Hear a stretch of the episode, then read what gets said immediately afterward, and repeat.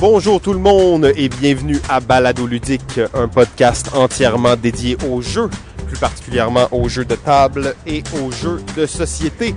Aujourd'hui, saison 2, bonus numéro 2. On est, euh, on est en direct du Mondial des Jeux L'Auto-Québec. Ben oui, exactement. On est là euh, pour euh, rencontrer des auteurs, voir qu'est-ce qui se passe au Mondial. Ben ouais, exactement. Puis déjà, on a eu la chance de se promener un tout petit peu. J'ai pas vu encore tout ce qu'il y a. Il y a quand même pas mal d'affaires. Ben oui, exact. C'est euh, c'est superbe là, comme, euh, comme place parce que c'est vraiment euh, sur l'esplanade de, la Place des Arts. Donc l'année passée, c'était vraiment dans la rue tout. Là, on sent vraiment que c'est comme un petit village. On s'était fait dire ça, mais là, on, on le sent. Là. Ouais, puis c'est comme un peu reclus, sans que ce soit nécessairement caché, mais t'as comme vraiment une section dédiée à ça. Euh, c'est superbe, il y a une petite scène, euh, il y, a, il y a des tentes, il y a vraiment tout. Il y a l'air d'avoir plein d'activités intéressantes.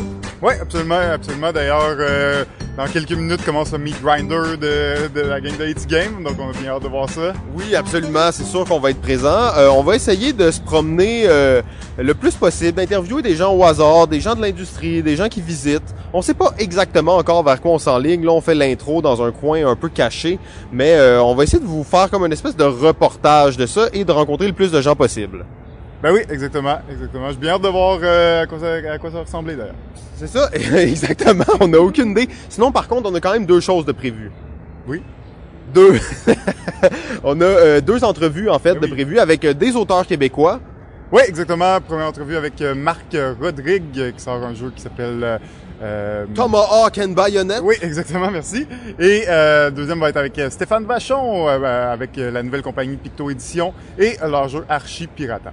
Ouais, magnifique. On va sûrement peut-être parler un petit peu de Planétarium, je sais pas, non, peut-être? Euh, ouais, c'est un jeu que toi, t'as- t'as suivi un peu le développement de ce jeu-là, donc ça pourrait être intéressant. Oui, ben. Planetarium euh, a gagné le, le concours du euh, plateau d'or euh, il y a quelques années. C'est vu édité euh, chez Game Salute là, par la suite, donc ça a un peu lancé euh, Stéphane là, plus euh, spécifiquement dans, dans le jeu de société. Il continue à créer des jeux, décidé de se lancer là, dans euh, une, avec une compagnie d'édition avec Julien Avi qui est l'auteur là, de Arch Pirata. Donc on va pouvoir euh, poser quelques questions tantôt.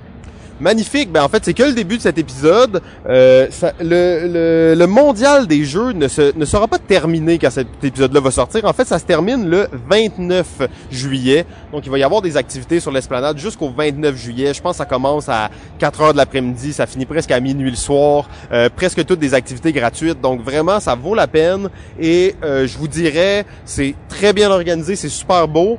Mais c'est le moment aussi d'y aller parce que c'est un festival, ça fait cinq ans que ça existe, là, ils ont fait les choses en grand. Donc allez au moins passer, allez voir c'est quoi, il y a plein d'activités à faire. Avant euh, de terminer, on va finir avec euh, le message d'un de nos sponsors non officiels, la récréation Café ludique et culturel. En fait, café culturel et ludique pour être plus exact. Euh, eux, ils organisent un concours dans le cadre du mondial euh, des jeux de l'Auto-Québec. Photographiez-vous avec le Meeple Voyageur. Alors ça, c'est un genre de Meeple géant. Vous vous photographiez, vous mettez ça, sur Facebook ou sur Instagram, vous taguez la récréation Montréal là-dedans. Et euh, ben c'est ça, magnifique. Donc euh, vous allez pouvoir participer. Oubliez pas d'ajouter le mot clé hashtag Meeple Voyageur. Oh, bonjour tout le monde! Nous sommes en direct du Mondial des Jeux L'Auto-Québec euh, et nous sommes euh, donc avec Chloé euh, qui travaille chez Escapaz et qui nous disait justement qu'il allait avoir une troisième salle demain, une toute nouvelle salle. Alors, c'est quoi un peu le concept? Euh, c'est une histoire de barbier, Sweeney Todd, Ah. et euh, de voyage dans le temps. Ouh, intéressant, intéressant. Un peu steampunk là, comme inspiration. Tout à fait. Oh, magnifique. Alors, ben, allez, euh, rendez-vous chez euh, Escapaz. Alors, eux, ils sont situés sur Saint-Laurent. Euh, je continue de le dire, on l'a dit plusieurs fois. Je veux pas euh, trop trasher les autres euh, escape rooms, mais selon moi, c'est le meilleur que j'ai fait à Montréal. Si vous en avez un meilleur, euh, n'hésitez pas à nous écrire là, afin qu'on puisse faire le défi des escape rooms. Donc, Chloé, là, on est au mondial du jeu. Qu'est-ce que qu'est-ce que t'es venu faire ici là? Bah, je suis venue me balader, essayer les jeux en libre service, puis surtout, je suis allée voir euh, au stand Luma, il y avait comme un challenge euh, escape room en boîte, euh, qui est vraiment très intéressant. J'ai beaucoup aimé ça. Oh, les escape rooms en boîte, Jeff, on voit ça de plus en plus maintenant. hein. Oui, en effet, de plus en plus. Ben, en boîte, on parle souvent de, de jeux de société, euh, édités par des, des éditeurs et tout, mais il y a de plus en plus de, de projets peut-être un peu euh, plus, euh, disons, underground, de, de jeux euh, où on va euh, recevoir un jeu par la poste et ensuite on va le renvoyer à quelqu'un d'autre. Euh, donc il y a de plus en plus de, ce genre d'initiatives. C'est tout le temps le fun d'essayer des nouveaux concepts. Ah, j'avais pas compris en boîte qu'est-ce que ça voulait dire. Moi, je pensais que c'était des euh, mobiles, des escape rooms mobiles. Parce que si je me trompe pas, Escapaz a fait ça par le passé, non? Des escape rooms comme qui se déplacent dans un événement spécifique. Euh, oui, tout à fait. Il y a eu des scénarios comme ça au mondial du jeu, euh, mais là c'est un petit peu différent. C'est euh, fabriqué dans une bibliothèque Ikea. Euh, il y a comme quatre euh, tiroirs qui peuvent s'ouvrir. On peut débarrer tout seul en résolvant des, des petites énigmes, et c'est vraiment autonome. Mais ça c'est un c'est un vrai jeu ou a priori, ça a été fabriqué par une compagnie allemande. OK. Bon, il y a vraiment, c'est, vraiment une tendance forte, on le sait, les escape rooms, c'est de plus en plus populaire, ça, ça pousse comme des petits, euh, en fait, comme les boutiques de vapotage poussaient il y a trois ans à Montréal, il y en a partout. Tu penses que ça va avoir le même effet que les boutiques de vapotage, c'est-à-dire qu'il y en a trop puis à un certain point tout ferme? Non, non, mais tu sais, les boutiques de vapotage, on rentre pas là-dedans. Ils ont fermé à cause des lois, hein, tu sais. Mais euh, moi, je pensais que tu allais dire ça va améliorer la santé des gens. Euh, pourquoi? ben, tu sais, les gens vont euh, vont faire un escape room, ils font un peu de sport, ils suent un peu, euh, tu sais, ils réfléchissent. du sport intellectuel, effectivement, ça c'est bien dit.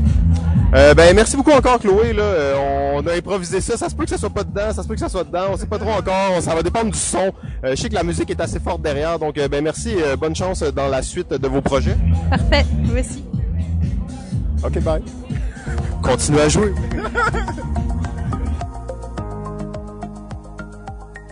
Donc, je suis en compagnie euh, de Pierre-Louis, le GM le plus connu du Québec, euh, un, homme absolument extraordinaire. Et là, on parlait justement, tu étais là, tout bien peinard sur le bord de l'eau, et tu te prépares pour ce que les, les, initiés appellent le meat grinder. Oui, oui. Alors, euh, le concept ce soir qu'on a lancé un peu en fou, c'était que je voulais tuer beaucoup de gens. en fait, on ça fait longtemps qu'on en parle. ouais. Ben, j'ai vu Chris Perkins faire ça pour euh, le lancement de Tomb of Annihilation, The Wizard of the Coast. C'était une aventure qu'il avait lancée l'an dernier. Puis euh, il avait fait ça, il avait invité plein de gens qui ont des podcasts. Puis en une heure, il avait essayé d'en tuer le plus possible. Donc c'était une aventure extrêmement difficile et les personnages étaient confrontés à des monstres beaucoup trop forts et euh, les, les jets de sauvegarde contre la mort étaient plus difficiles. Donc le but c'est de confronter les personnages à des situations qui sont juste pas possibles, qu'on n'aurait pas dans des, des parties maison parce que ça serait frustrant, mais là c'est un peu ça le concept. c'est un délire de, de GM là. Oui, c'est ça. Puis tu sais, en plus c'est ça, justement un, un gentil maître qui veut euh, épargner ses joueurs puis leur, leur permettre d'avoir du fun c'était un peu comme une espèce de, de tu sais, c'était un contre-instinctif un peu, mais je me disais, hey man, je vais le faire, je vais essayer d'en tuer le plus possible. Mais ouais, je pense que ça va être le fun. Mais je pense que ça c'était comme un désir qui grandissait en toi, tu sais, lentement, puis ça ça fomentait et euh, tu sais des fois c'est mieux de tuer des joueurs fictifs que des, des vrais humains hein. Donc euh, le cerveau des fois trouve des façons de, de se préserver comme on dit. Ouais, ben je suis assez d'accord avec toi, c'est beaucoup plus socialement acceptable.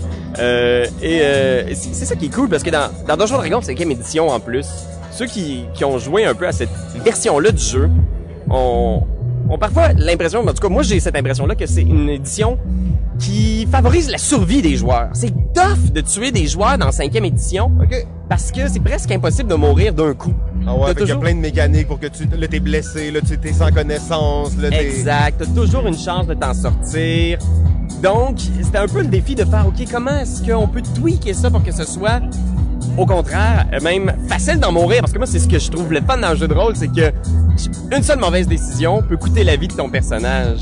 Comme dans la vraie vie, dans le fond, là, tu sais. Euh. Ouais, mais ça, les enjeux sont plus grands. On dirait que la tension autour de la table est plus réelle.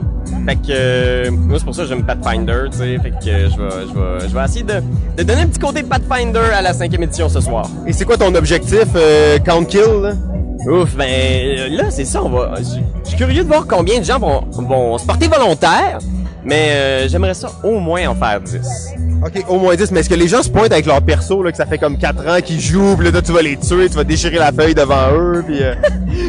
j'ai un peu lancé l'avertissement en disant... Amenez pas votre personnage préféré.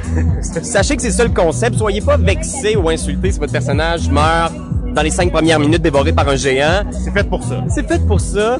Donc, euh, c'est sûr que c'est toujours délicat. Tu sais, tu prends du temps à préparer un personnage.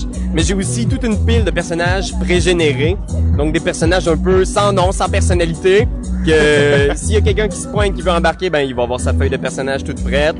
Donc, euh, ouais, c'est ça. J'espère euh, que personne va se va sortir de là euh, blessé ou euh, brimé ou fâché. Ben ouais, non, mais alors, je pense que les gens sont là pour le plaisir, là, ça on s'entend, là, c'est quand même assez, assez simple. Mais je me demandais, mettons, dans la dans l'univers, là, tu sais, de Dungeon and Dragons, dans les, les roleplays en général, là, mettons, il y a un joueur qui se pointe avec son personnage qui existe déjà, et tu déchires sa feuille parce qu'il meurt, là, tu sais. Est-ce que, comme lui, s'il a fait une photocopie, dans, il va reprendre ça de chez lui, puis il va continuer son personnage, ou il va être comme, non, non, il est mort, lui, puis c'est terminé? Ça dépend vraiment des joueurs. Il y a- il y, a des joueurs pour qui c'est extrêmement difficile le deuil d'un personnage, même presque impossible à faire. Euh, donc ça, c'est le classique de Donjon Dragon. T'as un barbare qui s'appelle euh, Gorg. Et il meurt, là, ben, c'est son frère qui va prendre sa place. C'est un barbare. Même niveau, il va s'appeler Garg.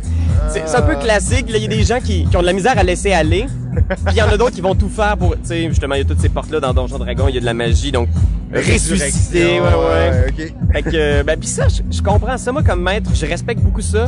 Parce que je voudrais pas forcer un joueur à faire non, il est mort, puis déchirer la fin dans sa face parce que tu veux que les gens reviennent à ta table, tu veux que les gens euh, viennent parce qu'ils ont du plaisir. Fait que tu, tu sais qu'il y a certains joueurs qui ils désirent ça, ils désirent un défi, un challenge. Puis ah ouais, shoot-moi ce que t'as de pire, puis je vais, je vais te trouver une solution à ça. Puis qui sont bons joueurs, tu sais, qui vont accepter si leur personnage meurt. Euh, il y a une, il y a quelque- il peut y avoir quelque chose de beau aussi là-dedans. Un personnage qui meurt dans un moment donné, en, soit en sacrifiant, ou soit parce Ouais, que... ça crée une histoire, là, ça, ça crée quelque chose qui va rester dans le temps, là. Oui, puis on c'est le moment dont on se souvient là, quand tout le monde est mort, tu sais. Il était cinq, il y en a quatre qui sont morts. À la fin, il restait le barde. Puis le barde, il, il a pris une baguette, il a fait un jet de huge magic device, puis il a tué le dragon parce qu'il a pogné un critique. Tu sais, c'est Ah c'est ouais, ces moments-là dont on va se souvenir, pas les moments où est-ce que Tu t'es ressuscité parce que t'étais triste que ton personnage soit mort. exact. Tu sais, fait que moi je trouve que la mort c'est important. Faut, faut pas passer à côté. Ben, euh, non, non, mais c'est un peu un incontournable. Ouais, tu sais, puis c'est c'est ça qui donne un plaisir au jeu, puis qui fait que C'est un risque. Oui, le risque, la, la, la possibilité, le réel danger, le sens du danger, puis si la mort est pas là dans ton jeu de rôle, ça, il, il faut qu'il s'assoie ailleurs, faut qu'il y ait des toujours la possibilité de, de perdre ce qui est acquis ou de, de perdre ce qui est cher à ton personnage. Il faut qu'il y ait des risques, il faut qu'il y ait des enjeux. Puis je pense que la, la mort, c'est c'est un des, des enjeux les plus classiques. là.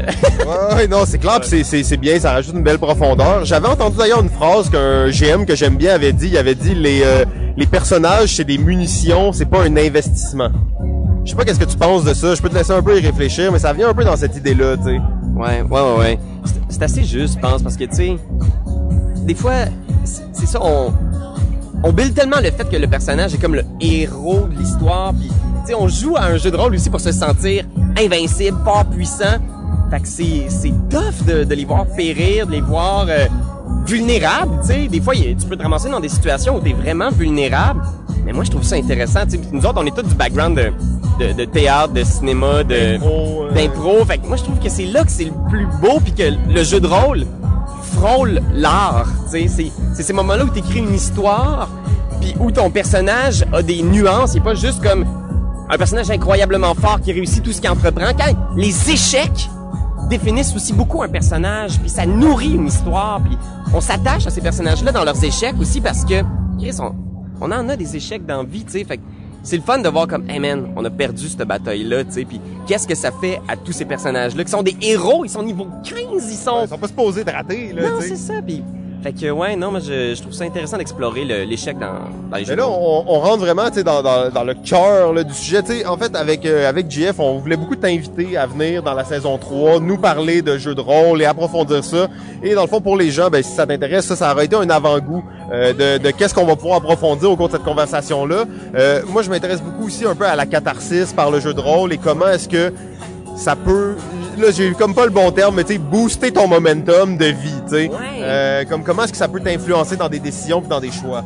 Ouais, ben c'est vrai. Puis, tu sais, moi, le, le- ça m'a tellement apporté les jeux de rôle parce que ça m'a. Tu sais, j'ai découvert ça quand j'étais adolescent, puis que j'étais extrêmement timide, puis j'avais, je manquais de confiance en moi un peu, puis c'est ça qui m'a amené à faire de l'impro. J'aurais jamais fait de l'impro, puis par la suite, j'aurais jamais fait de théâtre si c'était pas des jeux de rôle.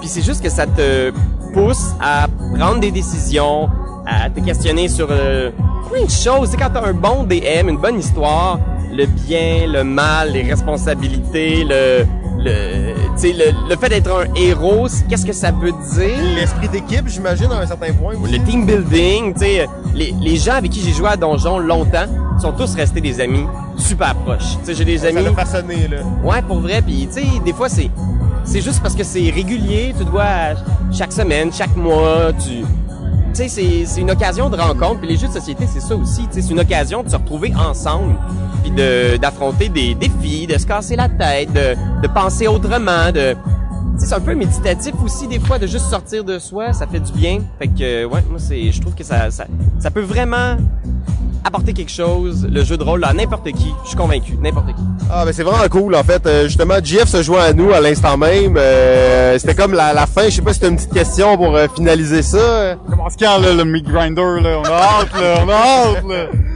Certain, mais ça commence à 19h à soir, fait que ça vous tente de pogner des, des pre-gen, là, puis de vous pitcher dans l'action à la fin de tout ça. là. Gênez-vous pas les gars, vous allez être les bienvenus. Ah ouais, magnifique. C'est clair qu'on va se pointer. Euh, Oh oui, on va être là, on va être là. JF, il a même amené son perso de sa campagne euh, qui est prêt à sacrifier, là, pis ça, à mettre au défi. Ben oui, ben oui. euh, J'imagine qu'il faut que je dise que mon perso est mort à mon team après, là. Je, je, je... Je pense qu'il déchire ta feuille de ce que j'ai compris. Ouais, ah, c'est ça, exact. Ben, c'est correct, il, il est rendu là, là, mon perso.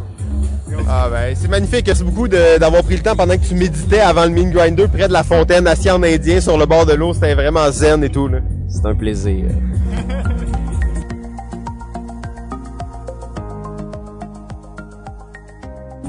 Et le farfadet du jeu, acteur international, se pointe directement avec nous, monsieur Raphaël Lacaille. Et tu game, T'enregistres pour vrai, là? toujours sans montage. Fait que là, tu vas-tu couper des affaires dans notre conversation?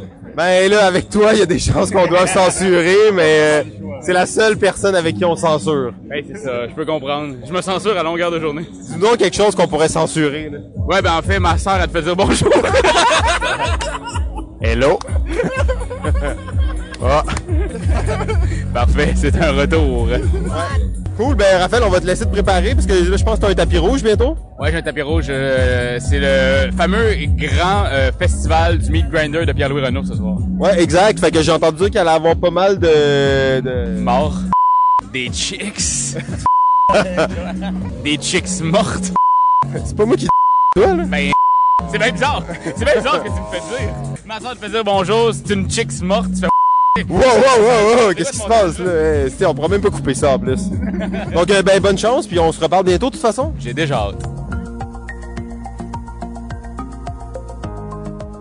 Est-ce que c'est de l'information confidentielle ou... Euh...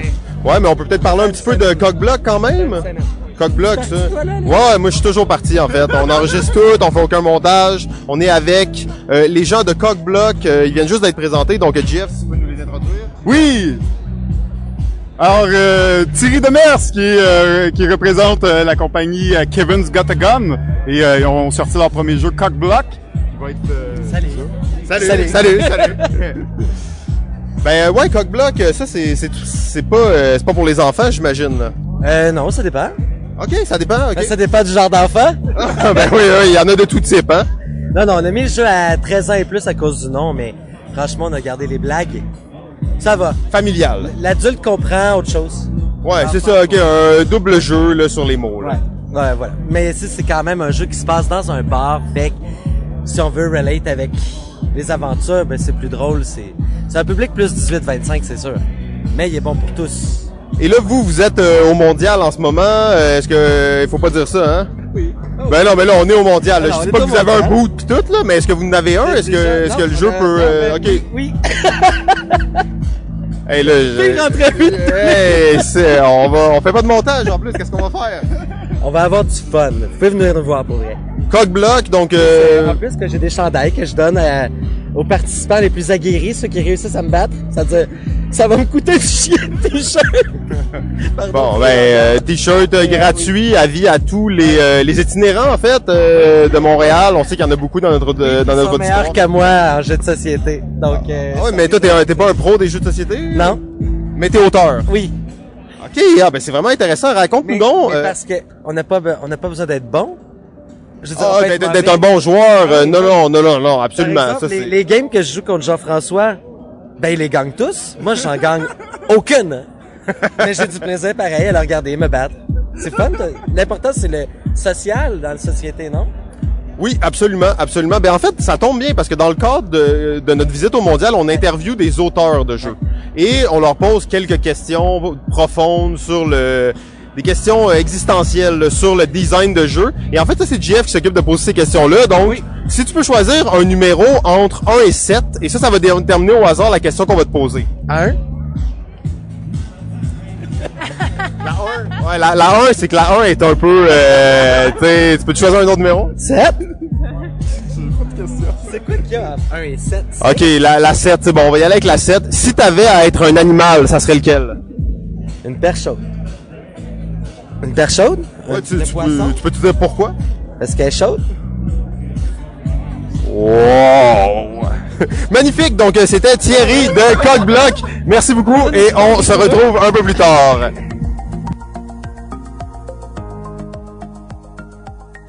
Stéphane qui vient de passer. Le ludologue en personne. Nous sommes maintenant dans la tente du Valais, le seul et unique. On ne joue pas avec le ludologue, leludologue.ca. Euh, donc, c'est bien ça, .ca? Ça s'en vient, oui. Ouais, magnifique. Donc, euh, le ludologue ici dans la tente du Valais, sous l'enseigne de la récré, avec une badge euh, de du mondial des jeux. Euh, donc, euh, tu peux nous parler un peu peut-être de qu'est-ce qui se passe ici? Euh, ben en fait là c'est la tente euh, comme tu l'as dit du Valais. Euh, on est en, en collaboration la récréation avec le Valais pour animer des jeux pendant toute la durée du festival. Donc il y a des tables avec plein de jeux de société. Là. Pas plus compliqué que ça. Ouais, puis toi, tu t'amuses bien ici. Ça fait quelques jours que t'es là déjà. Tu peux nous parler un peu de l'ambiance. Est-ce que, est-ce que ça marche? Il y a du monde qui vient, c'est intéressant puis tout ça? Ben je pense que tu peux constater autour de toi que les gens ont du fun. Ah, Absolument, puis je dirais qu'il y a quand même pas mal de monde aussi. Là, tu sais, là, il est, on est, il est 6h15, euh, un jeudi soir. Euh, il y a étonnamment pas mal de monde. Ben puis si tu trouves qu'il y a pas mal de monde, hier il paraît que c'était encore plus plein que ça hein, ici. OK? Très cool, très cool. Et tu dirais, c'est quoi un, un des, euh, des highlights là, euh, qui se passe en ce moment? là? C'est quoi le jeu qui fait le buzz dans la tente du Valais? Oh, ça c'est une bonne question parce que les, les gens se pitchent à peu près sur n'importe quel jeu qu'ils voient parce qu'ils ont envie de jouer. Euh, y a-tu un jeu qui est plus hot que les autres? Ben, y a peut-être le Speed Cup GR. Bon là, il est pas en train d'être joué donc c'est pas un bon exemple, là, mais le Speed Cup GR, le fait que ce soit des gros sauts, là, le monde aime bien bien ça. Là. Ah, ben ça, c'est vraiment cool. Euh, puis, euh, ben toi, t'es ici euh, toute la semaine, c'est ça? Ouais, sauf les fins de semaine. Ouais, parce que toi, t'as des choses secrètes dans les fins de semaine? Effectivement, je m'en vais dans ma base secrète de ludologue puis je vais faire des, des plans secrets. Donc euh, c'est ça. Un moment donné, je ferai visiter là.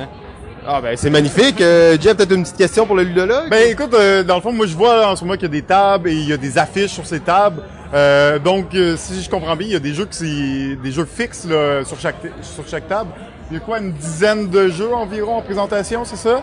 Ouais, c'est ça exactement. En fait, l'équipe du Valais a sélectionné une liste de jeux fixes sur les tables. C'est beaucoup plus simple comme ça. On n'a pas à comme arranger les jeux puis en sortir des nouveaux quand le monde débarque. Donc les gens viennent, le jeu est installé sur la table puis on leur explique puis ils jouent puis c'est fun. Dis- Dis-nous donc, euh, c'est quoi ton, c'est quel ton jeu préféré là-dedans? Dans, dans la sélection, Ouais. attends, euh, laisse-moi rechecker la sélection. Euh, ben, euh, pas facile, hein. Il y a que des bons jeux. le têteux. Pas votre face, là. Le ludologue, yeah! Qu'est-ce qui se passe avec lui? Ça paraît qu'il est en vacances. Il est là, en short, en chemise hawaïenne. On n'aura jamais vu le ludologue dans cet état. Euh, ben, Avec le béret, j'étais même pas sûr que c'était lui, en fait. Le béret. Euh, ben, moi je dirais que ça c'est un, c'est vraiment un coup de cœur euh, personnel, mais il y a le Koulami qui est, qui est en jeu géant de l'autre côté. Euh, Un petit jeu de stratégie de Foxmine que j'aime beaucoup, euh, qui, est- qui est tout simple à expliquer, donc ça s'explique super facilement. Donc en tant qu'animateur, je suis bien content. Mais en termes de stratégie, c'est vraiment intéressant. C'est, assez profond pour pouvoir accrocher le monde là. Cool, bon choix, c'est un bon choix. En effet, je, je l'avais jamais vu en géant. euh, c'est un superbe jeu en bois, super simple au niveau du matériel, mais euh, bonne euh, profondeur stratégique en effet. ouais.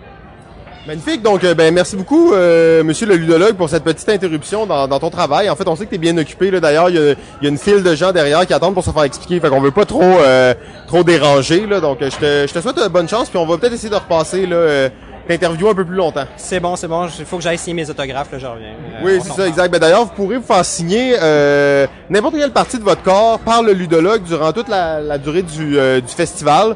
S'il faut que vous enleviez un de vos morceaux de vêtements, en fait, par contre, là, c'est 5 dollars. Euh, donc pensez-y bien, je vous conseille les avant-bras, des choses comme ça. Ouais, c'est- c'est- il paraît, donc euh, oui, c'est ça. Je vais me trouver un marqueur, puis euh, je ferai ça. Ou vos, vos boîtes de jeu. Je peux aussi autographier boîtes de jeu si vous préférez. hein. Ouais, c'est un peu décevant, mais ok. Parfait, bonne chance. Bye. C'est même mon jeu, j'ai essayé de donner une tendance moins wargame. Plus euro que- un peu. ou, euh, Ben, je pense que le, le, le- Là, on est en entrevue? Ben là, euh, je pense, je pense qu'on qu'on est prêt à commencer. On allait justement dans la petite Ben intro, ouais, hein, c'est on, ça. on va y aller. Euh, donc, euh, on a-tu une formule particulière ou euh, Ben comme vous le savez tout le monde, on est en direct du mondial des jeux Loto Québec et aujourd'hui on est en, en compagnie en fait euh, de quelqu'un d'assez euh, d'assez spécial, euh, Monsieur Marc Rodrigue, designer de jeux québécois, euh, notamment très connu pour son jeu Tomahawk and Bayonet. Ouais, Bayonette et Tomahawk. Ah ben, c'était Tomahawk. Tu vois, t'sais, on est comme encore en rodage, hein, d'apprendre tout ça. Merci. donc, ben, on s'est côtoyé un peu par le passé. Bien entendu, JF est là Ah, aussi. dans, euh, oui, dans les stacks académiques. les Plus vraiment, ouais. malheureusement. non, à cause que Marguenette, en fait, euh, on a lancé une campagne de haine contre, Ok. euh, contre Marguenette. Donc, on sème ce qu'on récolte, hein, comme on dit. Contre les wargames. Non, non, pas contre les Wargames, seulement contre Marguenette, en fait. Ah, bon. Non, non, les Wargames, Ah, c'est parfait, ça on admire ça. Y a pas de problème. Bon. Et là, toi, tu es ici aujourd'hui en tant que designer de jeux. Et on va essayer de voir un peu, que tu nous parles de ton projet, de voir un peu c'est quoi un- tes, tes visions en tant que designer de jeux. Tu sais, des grosses questions philosophiques, en fait, et profondes. Eh On- boy. Fait que j'espère que t'es prêt. Euh, ouais, ouais, T'as reçu ouais. la liste des questions, là. Euh, ouais, je l'ai mémorisé. ouais, ok. nuit. Parfait. Magnifique. Ben, euh, Jeff, euh, je vais Ben, te entamer ça. Écoute, on, la première question, elle va pas si philosophique que ça. On, on, Est-ce que tu peux nous parler un peu de, de ton jeu, du jeu euh, Bayonetta et Tomahawk que tu as sorti? On parlait de Wargame tantôt ben, parce que Ouais. c'est d'inspiration de Wargame. D'ailleurs, c'est un jeu qui va sortir chez GMT. Ouais, chez GMT, puis si tout va bien, il va sortir à la fin de l'année. Je suis, euh, oui, je suis au bar, euh, je termine le matériel pour l'éditeur, euh, on termine la révision des règles, donc c'est très très proche. En fait, ça devait tout partir demain, mais le, le- ce genre de projet-là étant ce qu'il est, Il y a un euh, petit délai. un petit, dé- un petit décalage. Alors euh, fin fin août chez l'éditeur, puis euh, euh, à temps pour Noël, on espère. Alors, en, quel- des en quelques mots, qu'est-ce qu'est Bayonetta et Tomahawk? Ben, c'est un jeu sur euh, la Nouvelle-France. C'est une période de, de notre histoire que, qui me passionne depuis la vingtaine. Euh, et puis, euh, plus particulièrement, c'est sur la guerre de la conquête ou la guerre de sept ans. Euh, la guerre qui a finalement culminé euh, avec les, la fameuse bataille des plaines d'Abraham. Alors, tout le monde connaît les plaines d'Abraham. On connaît pas Tout nécessairement ce qu'il hein? Non, non, non, puis même les plaines d'Abraham, ils, ils, ils connaissent tout croche. Je pense que ça a duré 10 minutes, alors que ça a duré 3 mois, le Ah ouais, siège de Québec. Puis en fait, c'est dans une guerre qui a duré 7 ans. Alors, euh, moi, je voulais, euh, je voulais représenter ce, conflit-là, puisque c'est euh, c'est la, la, la fin de l'Amérique française, en quelque sorte. Et puis aussi, euh, les Amérindiens ont un rôle, ont un rôle important là-dedans. Puis j'aime beaucoup euh, l'histoire amérindienne. euh, notre- de de notre Bayonette et Tomahawk, j'imagine. Le... Ouais, ben le, c'est ça. Le nom du jeu, c'était vraiment d'opposer la vision européenne, qui est les baïonnettes, et le tomahawk, qui est la vision euh, amérindienne. Alors, à un moment donné, je cherchais un, un nom accrocheur, comme Donjon et Dragon, puis toute cette lignée-là. Alors, j'ai dit quoi et quoi, puis à un moment donné, ça s'est imposé baïonnette et, et tomahawk. Euh, puis le jeu, le, le nom a pogné avec euh, les gens. Donc, euh, Ça, ça fait quelques années là, que tu travailles sur ce jeu-là. là. Je sais qu'il y a quelques années, j'avais testé un proto à l'époque. ouais. Au stack, là. Au stack, ben oui, exactement. Euh, donc, ben là, c'est c'est le fun de, de voir qu'un projet qui, qui dure, là, je sais pas, combien, depuis combien de temps tu, tu travailles un peu sur ce Je jeu dirais ce- cette incarnation-là du projet que j'ai commencé euh, en, octobre 2013. euh, là, ça va faire cinq ans. Ah. Euh, c'est long, c'est long parce qu'il y a deux ans, quand je suis arrivé chez l'éditeur, moi je pensais que c'était C'était fini, fini, c'était rappé. En plus, je suis graphiste, j'avais tout fait le graphisme, tout était beau, tout ça. Puis euh, finalement, c'est un, un de, de rentrer chez GMT qui est le Mais GMT, c'est quand même une grosse machine aussi, dans le sens que, tu sais, ils ont sûrement des procédures et des standards à Euh, Ouais, puis c'est c'est c'est ben c'est aussi c'est le plus gros éditeur euh, américain du, du genre là, de jeux. J'aime mieux j'aime mieux dire des jeux historiques que des wargames. ouais. Mais euh, et donc avec eux, j'ai réalisé que oh boy que j'étais prétentieux. là. C'était un, un exercice d'humilité. Là, moi je me voyais là très haut. Puis eux, ils t'ont ramené à un niveau... euh, Ben même pas, c'est en travaillant avec eux, en- c'est vraiment un travail collaboratif avec mon développeur euh, Barry Setzer, euh, qui est un gars du Maryland, qui a embarqué avec moi, lui a accroché ben ah, gros puis avec il est là, jeu, il est puis impliqué dans le projet. puis- C'est ça, puis il a fait il a fait un gros bout avec moi. Puis là, dans le, la, la, la passe finale, c'est mon ami euh, Marco Coutré qui vient de publier un jeu Lui sur aussi, euh, ça, la, la, la, la rébellion, en fait la, la lutte politique qui a précédé la rébellion des Patriotes. Alors, C'est un jeu politique très fascinant. Avec GMT aussi? Ou... Euh, lui, c'était avec Compass. Puis moi, j'ai fait tout son graphisme. Alors, euh, il m'a renvoyé l'ascenseur. Lui, il m'aide Ah ouais, il t'a aidé dé- sur décrotter l'édition, mon, à décrotter mon jeu. Parce que les designers, faut, faut, faut prendre ça par la peau du collet, puis faut leur faire enlever des affaires Oui, tout, oui, le temps, oui, tout oui. le temps. Puis là, le, le designer s'accroche, puis il dit non. C'était ma meilleure pas- idée! Puis là, faut pas l'écouter, faut, faut tronçonner. Alors, euh, donc, euh, beaucoup d'apprentissage, mais là, on est, je dirais, au bout de deux ans de gros travail avec GMP, euh, on est, on est vraiment prêts. Ils ont, ils ont tout accepté mes graphismes. Fait que c'est toi qui as quand même fait le graphisme, c'est ça? Oui, parce que ça, c'est cool. Mar- Mark Simonich, qui, est- qui, est- qui est, euh, lui, lui-même qui est un designer de jeux reconnu, mais qui fait les graphismes, écoute, quand j'avais 20 ans, euh, maintenant j'en ai 50, faut dire ça au public, mais quand j'avais 20 ans, euh, j'achetais des wargames, puis c'était Mark Simonich qui Ah ouais, c'était comme un de, des graphisme. inspirations de graphisme. Puis, euh, Ben, c'est ça. Alors, euh, lui, lui, il a vu mon travail, il a aimé mon travail, il a vu ce que je faisais pour les musées, euh, puis il a dit euh, go. Puis quand j'ai soumis euh, ce- mon, mon travail graphique ouais. pour le jeu, ben, euh, puis j'avais de la pression. Là, mais là, il a- t'as il a tout, accepté. tout refait, J'ai tout depuis, refait depuis la première tout, fois. Là? Tout, tout Ouais. refait de A à Z. Même samedi passé, j'ai des- fini le board, j'ai refait le board Ah ouais. là, au propre. Mais euh, c'est intéressant parce que c'est pas euh, c'est pas commun euh, dans le sens que souvent les éditeurs vont tout le temps refaire le visuel. Donc c'est très Ouais. rare qu'un éditeur accepte le visuel d'un auteur directement. là. Donc c'est intéressant de savoir ça. Mais d'ailleurs, on sait que GMT, bon, euh, tu parles de jeux historiques là, mais c'est vraiment une, une tranche de jeux qui tend à être des, des jeux de, de guerre, donc des wargames qui, qui se diffèrent un peu du jeu de société. C'est un, peu, c'est dans la même lignée, mais c'est un petit peu différent. Donc, ils ont des fois des, des règles, des fonctionnements un peu différents. Euh, mais parlons plus de, GMT puis de comment tu as réussi à te faire éditer par eux puis leur processus de sélection parce que je pense qu'il est assez intéressant. Ben ça, ça a été, euh, écoute, euh, je je suis béni des dieux parce que ça, ça a été une série de belles rencontres. La première rencontre, ça a été Michel Ouimet qui m'a fait connaître Stack Academy. Là, je suis comme sorti de ma caverne là, où est-ce que je pensais que Ça n'existait pas les wargames à l'extérieur. euh, ben, de- moi, je pensais que Axis Analyze, c'était la meilleure affaire au Ouais, monde. Puis, euh, alors, j'étais re- resté arrêté quelque part en 1990. alors là, là j'ai découvert l'effervescence. J'ai vu même vos, vos- votre création à vous. Euh, et puis c'était, moi, moi, je m'attendais à avoir une, une gang de vieux croutons dans ce club-là. Ouais, qui, qui à Axis euh, puis- Ah, ou qui jouait à des jeux, des petits bouts de carton, puis finalement c'était c'était dynamique, puis même le, le- le- tout le renouveau dans les jeux, le, le- toute le- l'approche euro qui s'est transportée dans le wargame, parce qu'il faut le dire, ben, en tout cas moi c'est la façon que je le dis, peut-être que Marc Guénette euh, de Stack Academy va me, va me censurer, mais Le euh, démon on, est, on est les, on est les, on- le, le wargamer, on est comme les nerds de la communauté de jeu. On est un Les petit- nerds des on est, on, est la petite, on est les nerds parmi les geeks ou je sais Ouais, pas trop là. Mais on est un petit pourcentage. Puis je le vois quand je vais dans des événements de jeu. Puis là, là, je dis que mon jeu dure plus que deux heures, puis que ça se joue à deux seulement. Là, les gens sont, oh boy. tu sais, Il y a c'est- 20 c'est- pages de règles, Euh, il y a ah, des annexes. 16, 16. quand je me suis, for- je me suis forcé, là, 16 pages. 16, là, là, il s'est Ouais, donné ouais, 50 c'est ça. développements. Ouais, 16 pages. Exactement, exactement.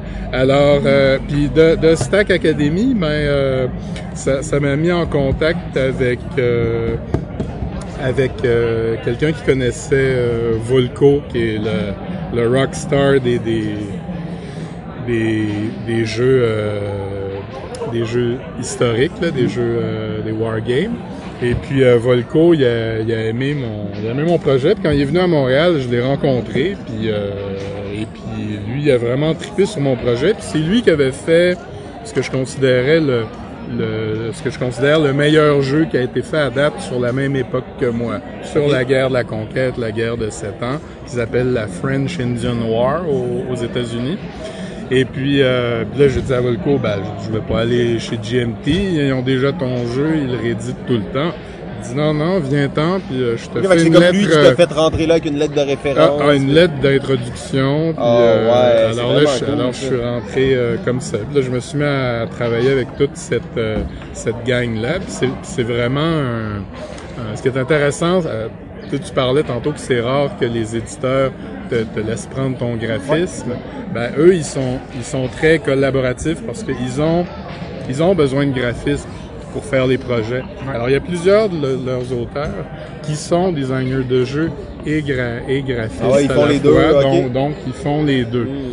Puis, euh, puis ça, par contre, c'est toute une pression parce que tu te donnes une double load dans ton Ah, euh, ouais, clair. que là. tu t'arranges que, que un, euh, Embarque pas sur l'autre. un embarque puis, pas euh, sur l'autre, mais euh, entre autres, il y a Lee euh, Brimacombe Wood qui fait, qui fait des très beaux euh, designs graphiques. Euh, il y a Mark Simonich qui est, qui est designer graphique et, euh, et auteur de jeux euh, réputé. Alors, euh, donc, euh, moi, quand je leur ai dit que j'étais graphiste professionnel, puis que je, Tu voulais faire ton j'étais jeu, là. t'es- ben, t'es- je voulais, oui, je voulais le faire parce que je pensais que c'était parfait ce que j'avais fait. mais là, Ah, c'était à ce moment-là, Ouais, là, après, puis tu là, là, rendu compte là, finalement, j'ai tout, j'ai tout recommencé, mais j'ai vraiment, T'as appris de ça, j'imagine. ouais, j'ai comme, ça a été comme mon PhD en jeu, là. Puis si on compte les heures, ça ressemble à ça.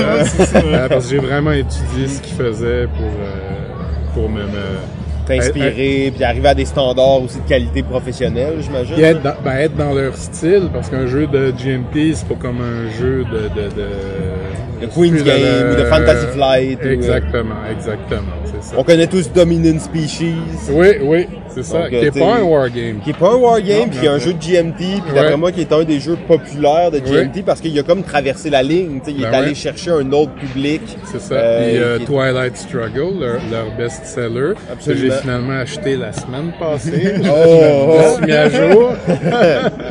Mais qui est un jeu plus politique. Là. Pour moi, il est sur la limite là, entre les deux. là. Il est assez. euh, Ouais, disons qu'il y a le détail des bombes nucléaires, là, mais... Euh, ouais. Oups. Oups! Bon, Ben, en fait, c'est un- c'est vraiment un, un projet euh, intéressant. Là, tu nous as surtout parlé de la relation éditeur, tout ça. Est-ce que tu peux comme nous... T'as sûrement, un USP là, pour ton jeu, là, un one-liner, un elevator pitch, un, un truc de 30 secondes, une minute, euh, qui va nous résumer un peu l'expérience transmise par le jeu. Euh, non. Euh, en fait, j'ai j'ai un, j'ai un, un 20-liner qui est sur la, la page Ah, c'est déjà bon, c'est déjà bon, on va y de, aller de Board ça. Game Geek. Ben, en fait, euh, ce, que, ce que je voulais faire avec ce jeu-là, c'est avoir un, euh, quelque chose de fluide, euh, contrairement à plusieurs wargames où est-ce que tu as beaucoup de, de chiffres, tu as beaucoup de calculs, Procédural, hein. très procédural. Annexe 8, Euh, B2, page 14, euh, C'est ça. glossaire Puis, euh, 12. puis justement, Jason Ma- Matthews, un des, un des co-concepteurs de Twilight Struggle, disait, disait récemment qu'à un moment donné, dans les jeux historiques Wargame, on a confondu euh, réalisme avec euh, complexité. Puis à un moment donné, ça donnait des jeux, faut que tu passes 12 heures pour passer à travers. Moi, euh, plus qu'une soirée, je trouve ça je trouve ça trop. Là. On, on veut faire d'autres choses. Donc, euh, en gros, ce jeu-là, euh, c'est la carte de la Nouvelle-France qui, qui inclut l'Acadie, euh, les, les colonies américaines qui sont les États-Unis maintenant, une, une- une grande partie du Canada. Et puis, euh, ça, bien, là, c'est, c'est, c'est presque comme risque. Pour chaque pénouche qu'on a sur le jeu, on lance un dé quand il y a des batailles. Ouais. Et puis, euh, et puis donc, euh, donc à ce moment-là, c'est simple. J'ai, cinq pions quelque part, j'ai trois Indiens, j'ai deux Français. Je lance cinq dés. Puis ch- chacune des pièces a des caractéristiques qui reflètent l'histoire. Donc les, euh, la, la plus grande euh, la plus grande euh, division dans le jeu, c'est que tu as les troupes régulières qui sont de forme carrée dans le jeu. Puis les troupes légères qui sont des triangles. Pour moi, ça faisait un peu comme des flèches. Ouais, ils vont plus vite. Puis, euh, Ils vont plus vite, ils peuvent se déplacer partout dans la brousse, ils sont meilleurs euh, pour faire des embuscades, des raids, puis tes troupes régulières, mais eux, c'est comme les, les pions aux échecs. Euh, ben, un pion aux échecs, c'est important. En fait, c'est un blocage c'est ça. peut-être, ou comme c'est des, des fronts. c'est ça. Ils sont, ben eux, ils peuvent construire des choses. Tu peux construire des routes, tu peux construire Ah ouais, des forts, ok, tout ça. Alors, que- j'ai un petit côté euh, Warcraft, le vieux jeu Oui. d'ordinateur, que absolument. tu, tu haches la forêt puis tu bâtis ta route. là. Ah, c'est cool, ça, Euh, c'est ça, ça, ça avait été mon flash en Ça, octobre c'est 80. nouveau, ça. Non, ça, ça avait été mon flash en octobre C'est comme ça que t'as 2013. voulu comme commencer Oui. un peu le projet. Parce qu'avant ça, j'avais fini une version euh, classique comme pleine de chiffres tout ça puis j'ai j'ai- fait un about face j'ai tout scrappé puis j'ai dit c'est pas ça que je veux.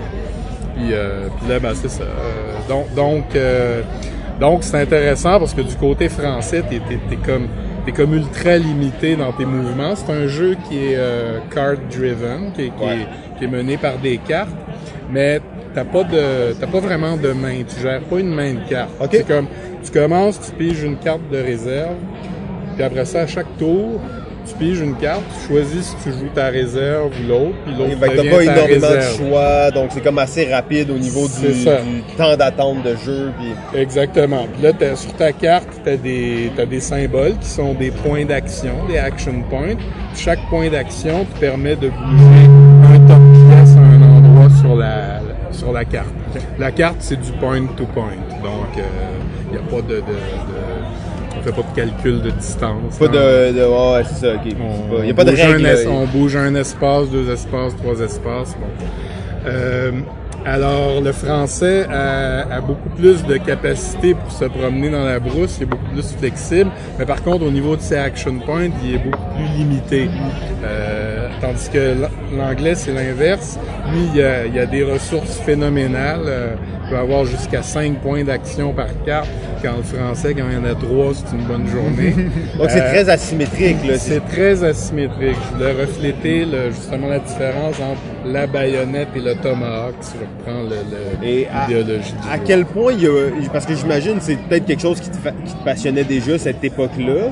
Mais Oui. j'imagine que tu as dû faire énormément de, de recherches pour ça. ou, C'est, euh, c'est, c'est fou. J'ai, j'ai- en ce moment, je suis en finale. J'ai, j'ai une pile de 20 livres empilés sur une chaise. J'ai des, que. des notes, des calculs, des, des Excel à plus finir. Euh, alors, je voulais vraiment que, même s'il était euh, simple dans sa, et fluide dans sa façon de jouer, je voulais que tout ce qui se passe dans le jeu soit réaliste.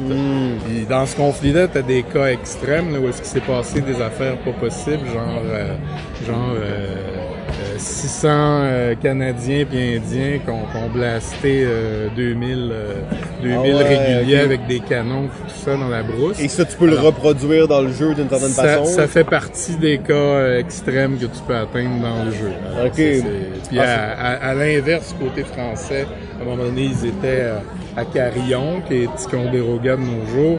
Ils étaient 3000, il y avait 15 000 Anglais qui s'en venaient sur eux. C'était les thermopiles quasiment. Puis ils les ont battus à plate couture. Puis non seulement ils les ont battus, les Anglais sont rentrés chez eux. Puis OK, c'est fini, on fait plus rien. Ah, ils ont comme tellement- arrêté la, les conflits à cause de ça. ils ont arrêté la campagne, tout ça. Alors ça aussi, c'est un autre cas extrême. Alors c'est sûr, en plus, sur les cartes, il y a des events. Puis Ouais. ça, c'est tellement... Ça amène un petit côté croustillant. Parce que à un moment donné, comme euh, euh, les, les Amérindiens, tu peux pogner une carte... euh, on va regarder les Français se battre. On va regarder qu'est-ce qu'ils font. On les aidera pas. Ah ouais, là, il Des- des trucs comme un ça. ouais. Ouais, tu peux avoir des, des événements tragiques comme euh, les fameuses euh, couvertures euh, contaminées par la, la, la picote qui avait été distribuée Oui, par le général anglais, Ah ouais. euh, dont on veut enlever, enlever le nom, là, euh, Amherst, osons, os- osons le dire. Alors, c'est, les événements ont amené beaucoup de, de, de richesse dans le jeu. Puis au début, j'en voulais pas. Ah ouais, que- tu voulais pas amener cette dimension-là? non, parce que dans euh, Wilderness War, le jeu de Volco sur le même sujet le mien, c'était le best-seller, ben, il y avait des, des, des événements aussi. Ouais. Euh, je voulais même- pas aller chercher les événements qui s'étaient déjà produits ou. Ben, je me euh, disais, si je fais un jeu avec des événements, les gens vont dire, ah, c'est Wild- Wilderness. War numéro 2.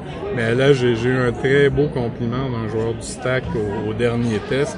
Il m'a dit, euh, il dit, écoute, euh, ce jeu-là détrône Wilderness War. Ah ouais, Puis quel est Wil- pareil. Wilderness War, c'est quand même euh, début des années 2000. là. ça fait quasiment un 20 jeu que ça ans fait longtemps qu'il est, réédité puis qu'il est là. Que, ouais, c'est un superbe jeu.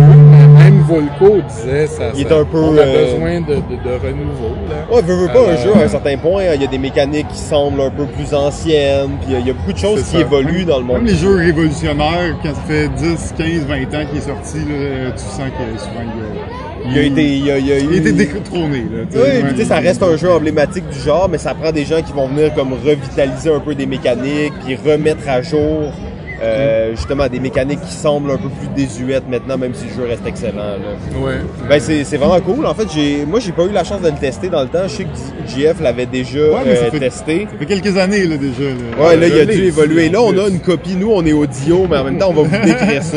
Alors, c'est tout simplement magnifique. On voit donc vraiment une scène pratiquement d'automne euh, de Nouvelle-France. Donc, on a les chapeaux tricornes, j'imagine, et les, les mousquets. euh, Les, ouais, les, les, les- ben, on appelle ça fusil, euh, musket, c'est Ah, ok, c'est le nom c'est anglais, C'est le ok. nom anglais. Euh, les mousquets en français, c'est quasiment des arquebuses. Là, c'est, Ok, c'est- ok, c'est le siècle ouais. d'avant, mais là, c'est technique. Mais oui, les, les mousquets, les tricornes. Et on a, euh, bien entendu, au centre, une espèce de belle ligne, en fait, qui sépare le drapeau euh, de la Grande-Bretagne et le drapeau, le- c'est quoi, de la Nouvelle-France ou vieux français? C'est des fleurs de lys. Ouais, c'est le drapeau, c'est, c'est le, le pavillon du roi avec les fleurs de lys. Là. Et c'est écrit, bien entendu, baïonnette et tomahawk. Et on a, selon moi, la, la force, en fait, du truc, c'est qu'on a une baie, un beau tomahawk et une baïonnette qui se font un X en plein centre de la boîte. Euh, et ça, c'est des illustrations que toi, t'as faites? ou- Mm. J'ai tout fait, oui, oui. Fait que toi, t'es- euh, tu sais, quand on dit graphiste, designer, mais tu sais, là, t'es t'es illustrateur aussi. Euh, non, ça, l'illustration, euh, pis ça, je donne le crédit à John Buxton, qui est le, plus grand, c'est un monsieur de Pennsylvanie, c'est un des plus grands illustrateurs de cette époque-là. Puis moi, ça faisait, ça faisait 20 ans, je tripais sur Ok, tu son le connaissais art. déjà, pis tout, là. Ben, je le connaissais pas. Je l'ai contacté, là encore, quand je dis le, le cul bordé de je l'ai contacté pour... Avant GMT, euh, euh, non, non, après GMT, quand j'étais dans le processus d'édition, euh, j'avais besoin de savoir comment avoir les droits sur son image, puis même savoir si je pouvais les avoir, parce que je trouvais que cette, image-là là. représente tout. On voit les, les alliances amérindiennes, on voit le fort britannique qui va se faire smasher au fond. Et donc, je le contacte par écrit sur son site. Puis cinq minutes après, mon téléphone sonne, j'ai un appel de Pennsylvanie. Puis là, c'est c'est euh, Hi Mark, euh, oh yeah, your project, euh, Really très, cool. in- très intéressant. puis, euh, puis, puis là, il me dit, il dit, écoute, euh, pour les droits, il dit, il dit donne-moi ce que tu veux. Il dit, Ah ouais, ok, il était vraiment, fier euh, de participer à ça. Puis, euh, alors, finalement, je, je voulais pas euh, lui donner rien parce que c'est un c'est un auteur. euh, Mais là, dans le cas, mettons, de, de pis ça, est-ce que c'est toi qui as géré les redevances que le dessinateur va avoir? Je leur ai offert de le faire parce que j'avais mes idées sur les images que je voulais. Puis avec euh, le jeu de Marco Poutré sur les, la, la rébellion de Québec, on avait une, une superbe peinture du musée de Québec. C'est tout moi qui avais négocié avec le musée de Fait Québec. t'avais déjà comme un peu de, de Ouais. relation avec les musées. Ouais, puis, puis ils nous l'avaient donné gratuitement. euh, Ah Musée de ouais, Québec aussi.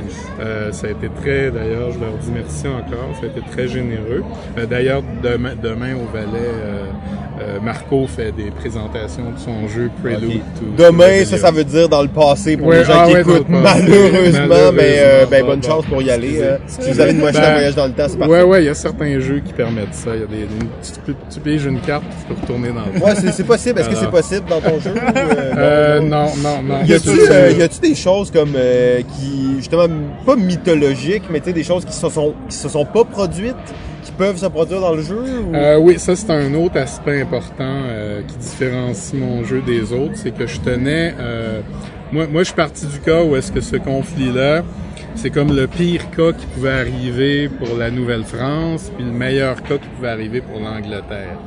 Et puis Ah je me suis ouais, dit, on va explorer les possibles. Puis c'est là qu'il a fallu que je calcule beaucoup pour pas trop tirer la couverte, voire euh, faire ce qu'on appelle une, une uchronie, dire bon, Oui. et si euh, il y a un peu plus de troupes euh, qui étaient venues en Nouvelle-France, qu'est-ce que ça aurait donné? Alors mon jeu e- explore ça. Fait qu'il explore le domaine des possibles, puis il y a les univers un possibles, peu ouais. alternatifs. Ben, euh, euh, pas, pas Ben, a-. Au, au moins, ça confirme que c'est pas tout le temps les Anglais qui gagnent dans le jeu. C'est, c'est, c'est... C'est- C'est c'est dur pour les deux les c'est camps, un jeu, c'est- c'est c'est des choix cornéliens euh, tout le temps, tout le temps, tout le temps.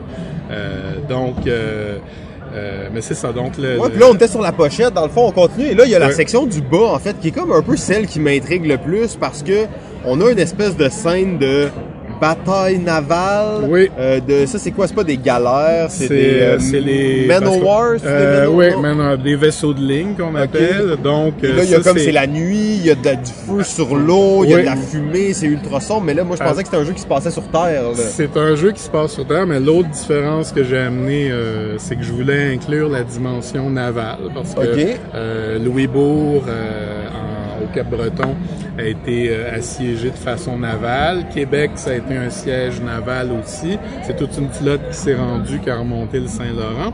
Et donc, cette scène-là, précisément, c'est euh, la fameuse attaque des brûlots.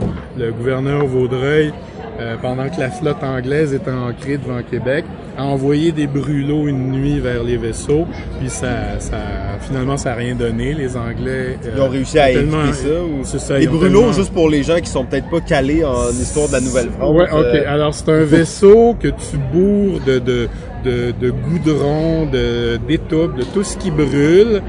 Puis tu, tu le pousses, c'est- un voilier là, comme si Ouais, c'était puis après tu tires de des flèches dessus, puis... tu l'envoies vers euh, les, Les les vaisseaux vaisseaux, ennemis. adverses puis quand tu arrives proche c'est presque une attaque euh, Kamikaze, suicide, kamikaze quand tu arrives proche tu ouvres toutes les trappes pour qu'il y ait un appel d'air sinon le feu pogne pas puis tu mets le feu là ce, ce vaisseau là s'en va tranquillement Ah, comme une grosse bombe Ouais. euh, lente. euh, Exactement. Il faut aussi comprendre que le gros vaisseau anglais, il n'y a pas un, il y a pas un divorce. Ouais, il peut pas euh, partir, pour- là, de partir même. sûrement, il est ancré, puis tout ça. Ouais, puis- alors souvent, t'as des gars qui, qui, qui sautent euh, sur le, le, le bateau en feu pour essayer de le manœuvrer puis de le faire aller ailleurs. Et ça, ça se produit dans Bayonetta et Tomahawk, là. Euh, pas comme tel, c'est pas un élément que j'ai inclus comme tel, mais l'élément euh, naval, ben, il serait inclus dans. Ouais, mais il y a, y une dimension des- navale dans le jeu. là. C'est ça, ouais. Il y a des flottes françaises, des flottes anglaises, euh, et puis il y, a- il y a un petit mécanisme intéressant qui fait que, que toutes les flottes anglaises et les flottes françaises sont dans le même sac. Alors tu, tu piges pour les deux d'une seule main. Fait que des Mais, fois, tu euh, sors des, mais- des choses de l'autre. Mais t'as euh, beaucoup plus d'anglais que de français. Alors, donc, statistiquement, euh, tu, tu, tu restes proche de l'histoire. Euh, puis malheureusement, mais cette image-là, j'ai j'ai échoué dans mes négociations et on ne l'aura pas. Ok, fait Donc, que dans le le l'image le des bateaux, elle sera pas euh, là, là. Elle sera pas là, mais l'élément des bateaux est dans le jeu. Fait que ça va être quoi qui va avoir là sur la boîte? Ben finalement, en graphisme, on apprend souvent que less is more. Quand j'ai vu que je pouvais pas l'avoir, euh, le musée euh, était intraitable. C'est un musée en Angleterre. Euh, ben, j'ai- j'ai fait avec un fond uni de couleur en bas, puis ça fait encore plus ressortir Le haut, reste. parce que sérieusement, le haut est magnifique. Le bas Ouais. était justement un peu sombre et peut-être que c'est pas le, le, le core du jeu, Non, mettons, non, c'est ça, Euh, ça. mais super belle boîte en fait. Donc on a la chance de voir cette copie ici. Euh, Marc Rodrigue sur la boîte, game design. Mm. Euh, ça c'est très cool. Félicitations hein, d'ailleurs parce qu'on sait que c'est long faire un jeu. Puis là toi t'es la preuve. Cinq ans de travail sur un projet. C'est pas rien là. Tu sais, on s'entend que quand c'est ton premier jeu, c'est ton premier jeu effectivement. C'est ou- mon premier jeu. Donc ouais. c'est un long processus, beaucoup d'apprentissage à faire en plus Oui. que tu Et fais le. de, de recommencement un peu, de, De de retourner à zéro. oui, oui, de- oui. Tu sais, quand tu commences après deux ans que t'as fini, Ouais, exact. Mais tu sais, c'est- beaucoup d'apprentissage à la création de jeu. Puis justement, après deux, trois ans, des fois, tu te rends compte il y a plein de choses qu'il faut que tu laisses de côté puis que tu commences. Puis tout l'apprentissage que tu as fait les deux, trois ans, à penser à le développer, ben, à un moment donné, il faut que ça serve, puis là, tu le mets à contribution. Fait que, ouais, on, on comprend ça que ça peut prendre du temps. Oui, oui, oui. Euh, ben, vous avez- Ouais, puis on est très. euh, moi, je suis vraiment content pour toi, en fait. Tu sais, on a vu un peu les premières versions de ce prototype-là, justement au stack avec le démon Guénette.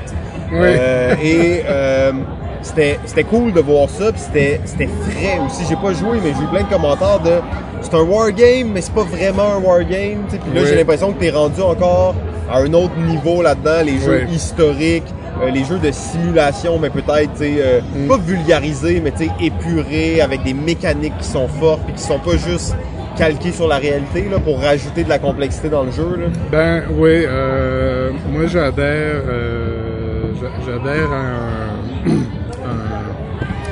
un, professionnel de l'industrie du, du jeu, euh, c'est Jesse Shell qui a écrit The Art of Game Design, puis il dit... A Book of Lens. Euh, il ouais, il y a le Book of Lenses aussi.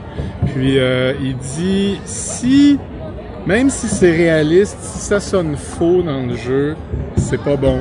C'est tou- c'est toujours le jeu. Alors graduellement, en, en quelques années, euh, j'ai appris à délaisser la, la, La réal- réalité. la réalité, puis à dire ok, on va, on va, on va pas aller contre la réalité, mais euh, si moi je trouve que c'est réaliste parce que je connais l'histoire à mort, mais que ça sonne faux pour un joueur, mais c'est pas bon, on l'enlève. Puis j'ai, fait un gros lâcher prise. Mais c'est un peu euh, une comparaison avec ça, ça me fait penser au cinéma quand on parle. Oui. Au cinéma, on va voir, mettons, euh, des films d'espionnage ou des scènes de, de hackers. Tu sais, les gens Ouais. qui hackent sur des ordis, je trouve que c'est un bel exemple parce Oui, que ils vont avoir des interfaces, tu sais, ultra hackers. Oui, comme, oui, ok, oui. il hack, Il arrête pas de taper sur avec, leur avec des caractères de 3 pouces de 3 haut, pouces pour qu'on le voit bien à Ouais, l'écran, ouais. les gens ils tapent vraiment Ah, vite, ouais, comme ok, ouais, ils sont en train Tout de le temps des hacker choses à quelque chose, mais ça. tu sais, les gens, c'est ceux qui ont l'image du hacker, mais en réalité, c'est pas du tout comme ça. Puis le Non, jeu non. doit un peu transmettre ce qu'on perçoit de cette réalité-là quand Oui. t'es pas nécessairement un connaisseur de ça, tu sais. Ouais. Euh, donc c'est intéressant que tu amènes cette, euh, cette vision-là de la chose.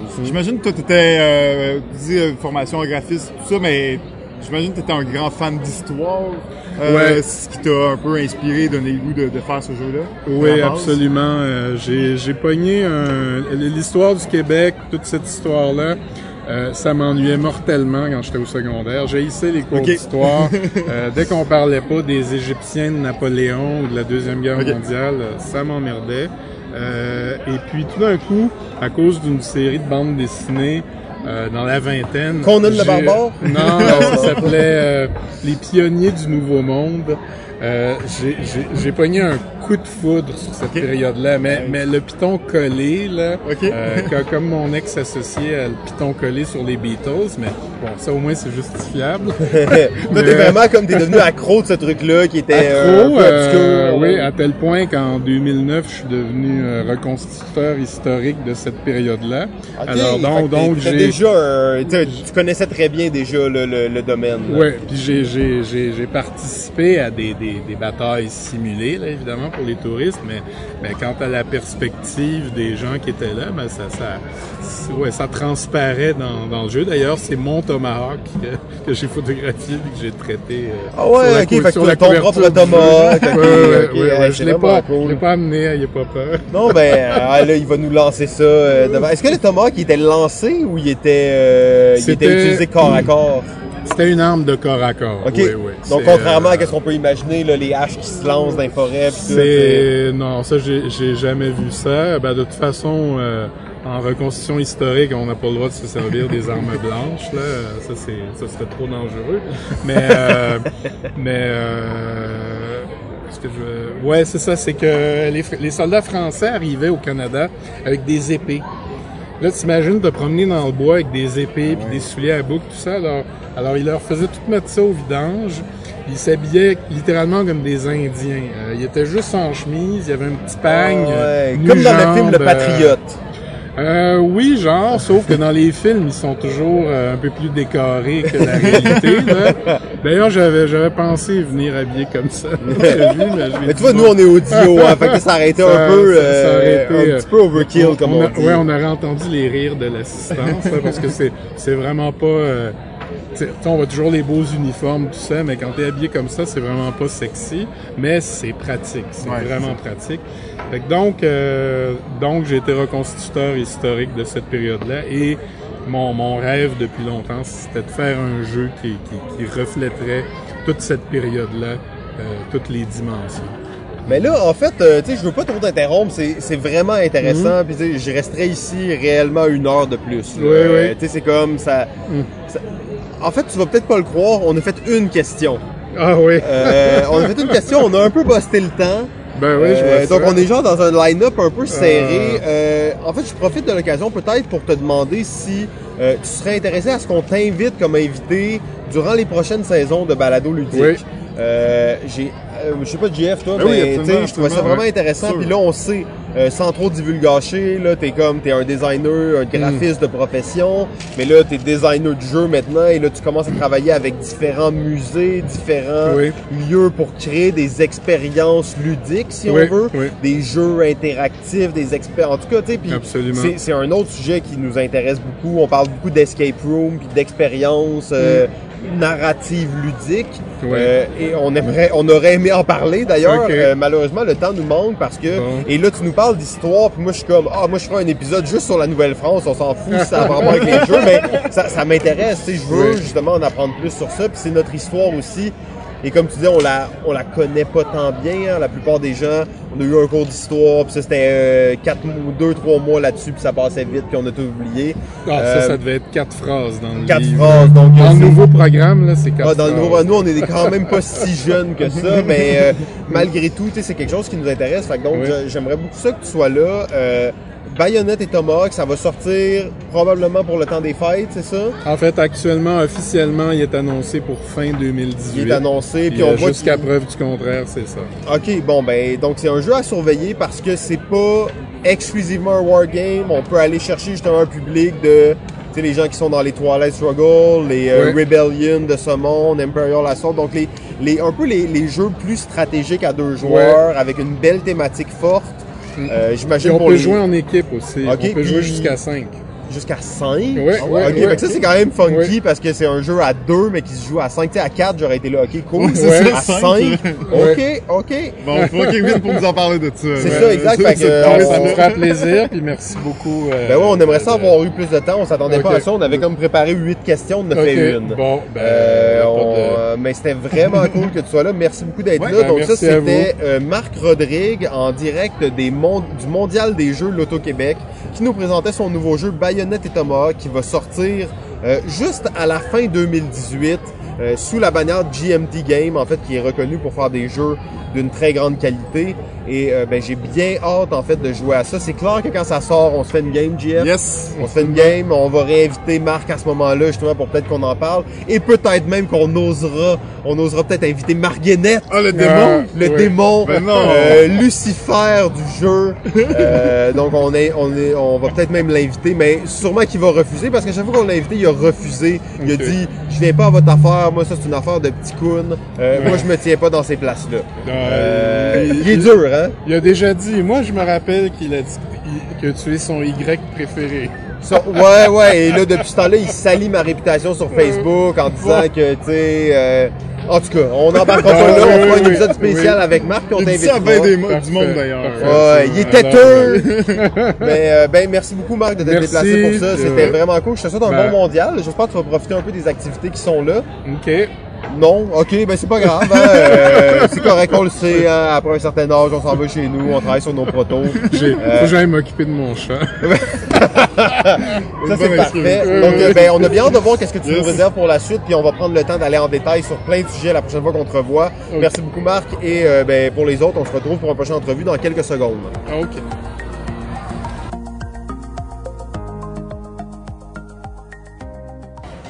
Bonjour tout le monde, bienvenue à Balado Ludique. Euh, on est dans un épisode spécial aujourd'hui en direct du mondial du jeu. Donc vous le savez, on est rendu déjà au moins à une heure dans l'épisode.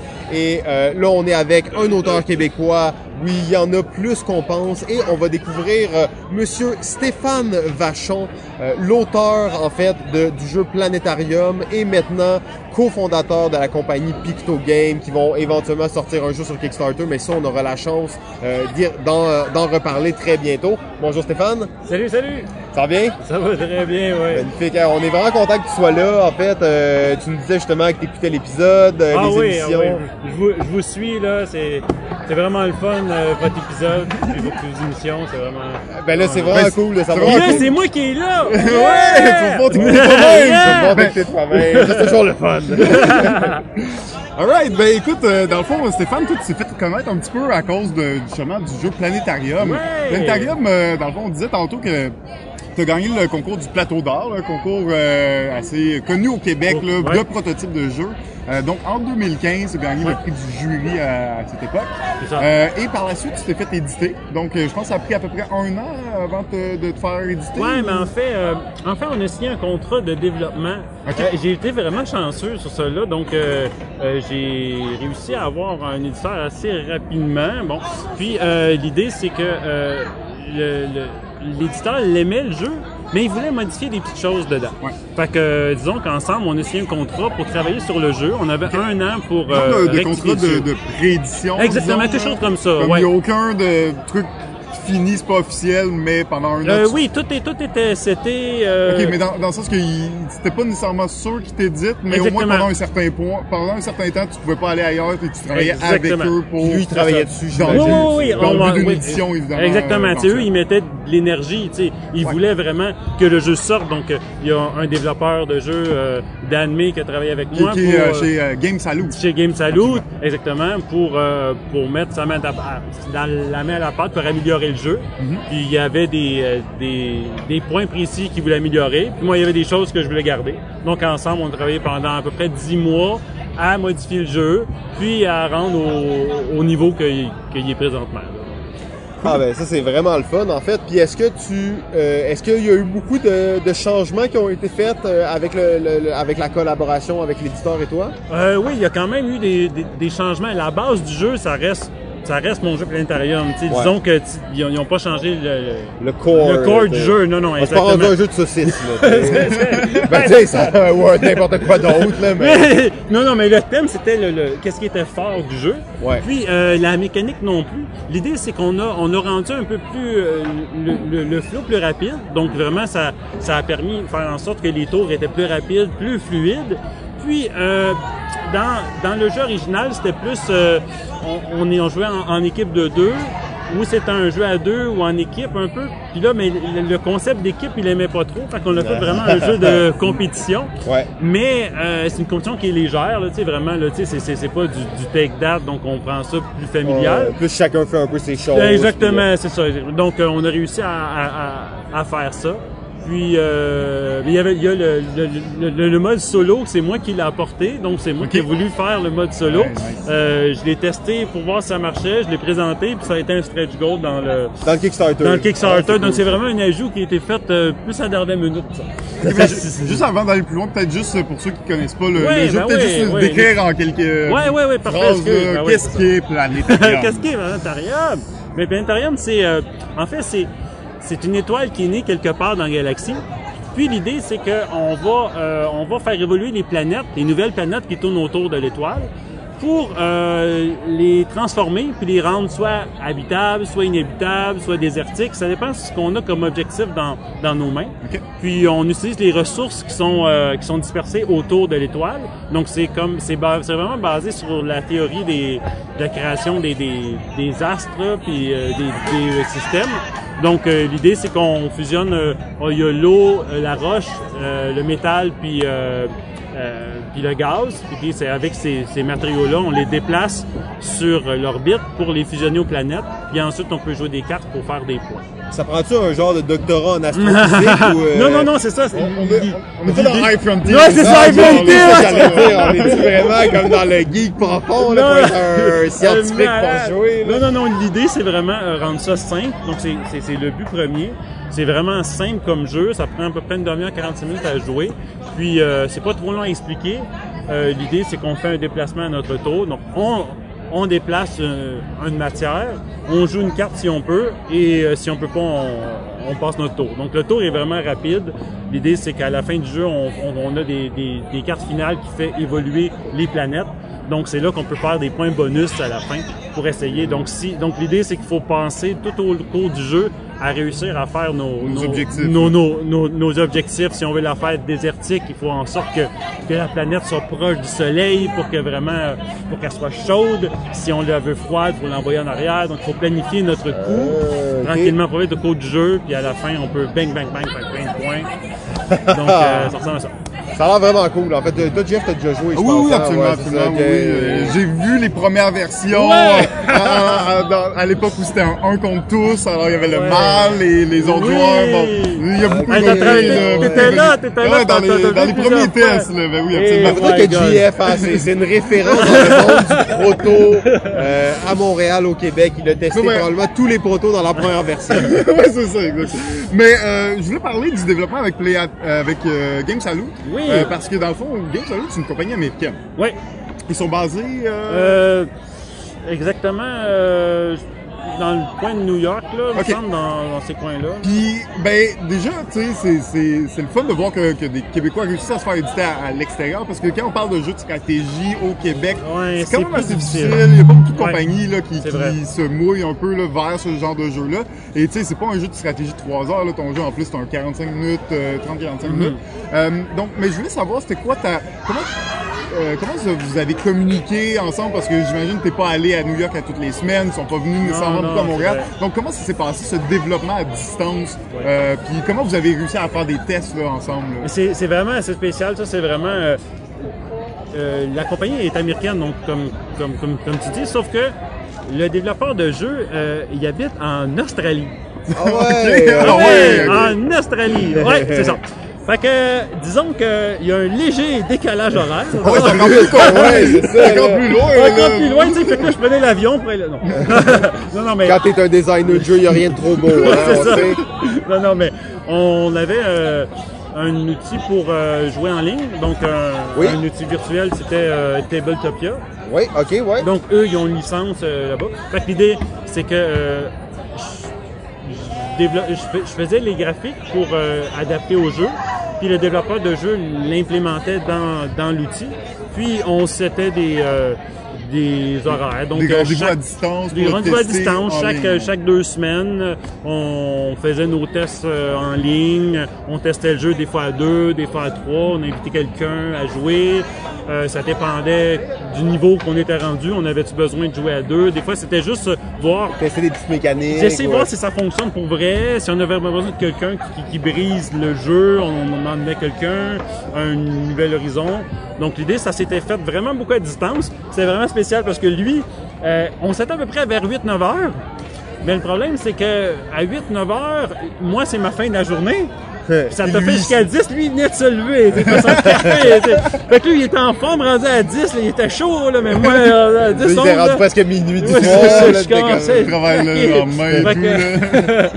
C'était vraiment spécial, sauf que, tu sais, on, on, on réussissait à, à se donner une, une horaire stable, là, puis c'était vraiment cool. Des fois, on se communiquait par courriel des, des petites idées. Donc, euh, des fois, on rebondissait, l'idée était pas bonne.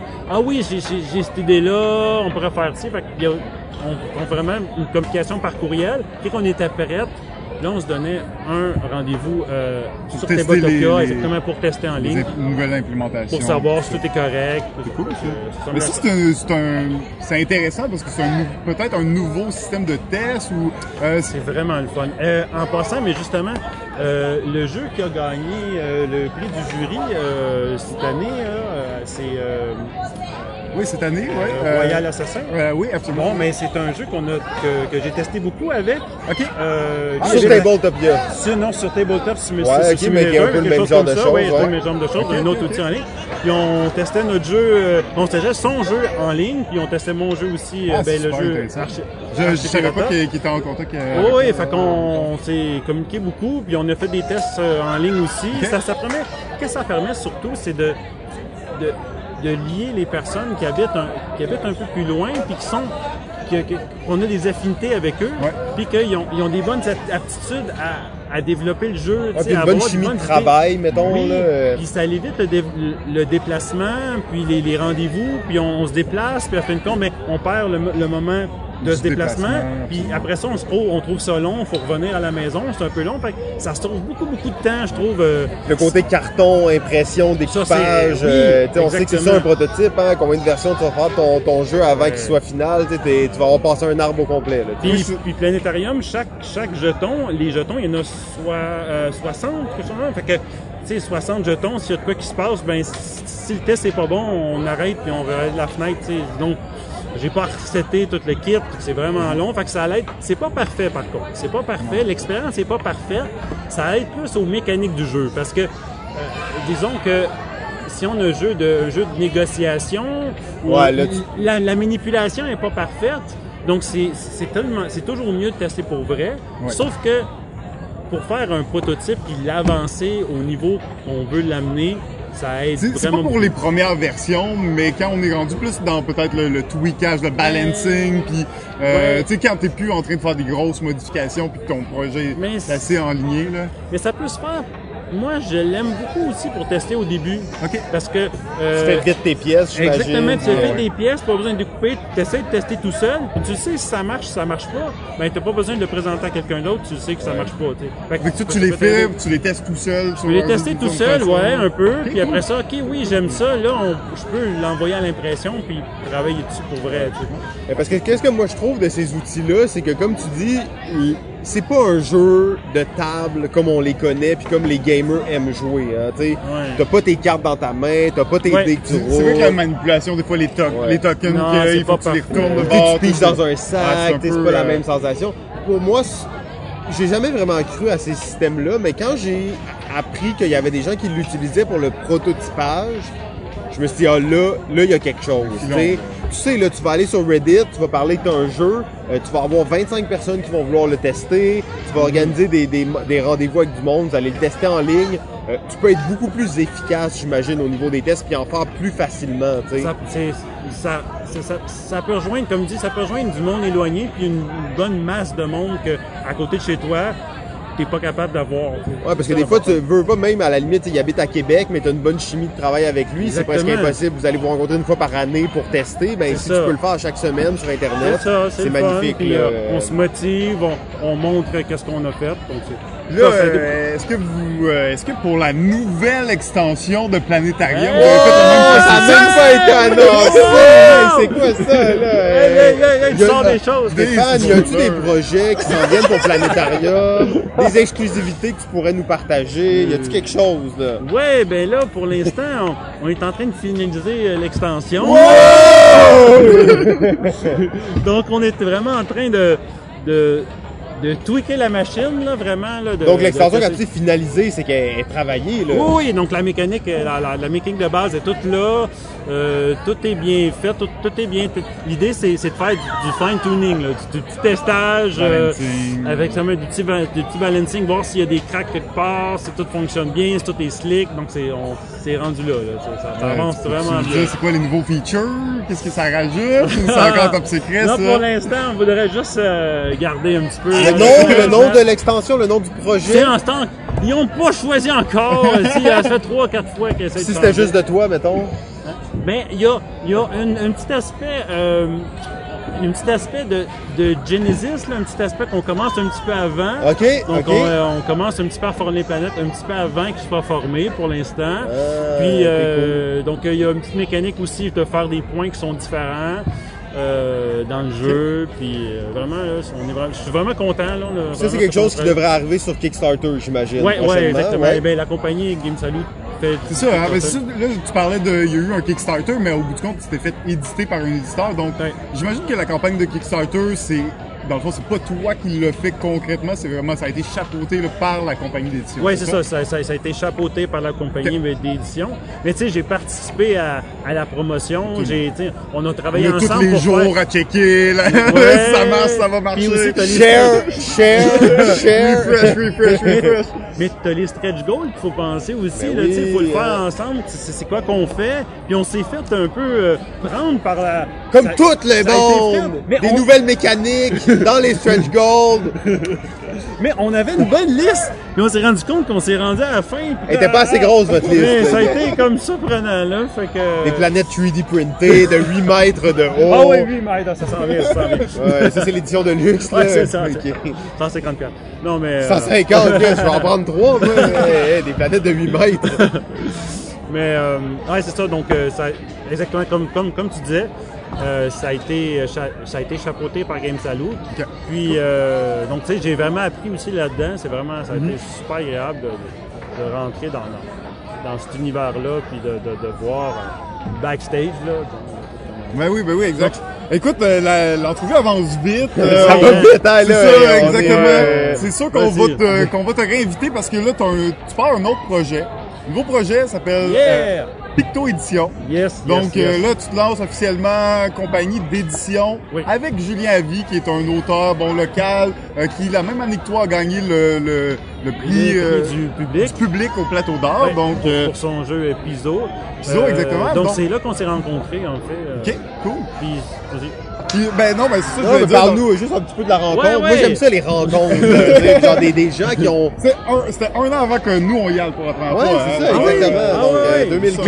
Mais euh, au Plat d'Or, c'est vraiment le fun d'aller là-bas, tu sais, rencontrer des gens qui testent ton jeu, tu sais, puis c'est vraiment le fun Les de gens voir sont là la- aussi pour ça, hein, Oui, c'est puis ils sont motivés, puis c'est vraiment le fun de rencontrer des gens puis avoir du feedback. Puis là, mais j'ai vu son jeu, on n'a pas eu la chance de, de, de se parler tant que ça parce qu'on avait nos jeux Ben oui, tu veux tester, nos hein, tables.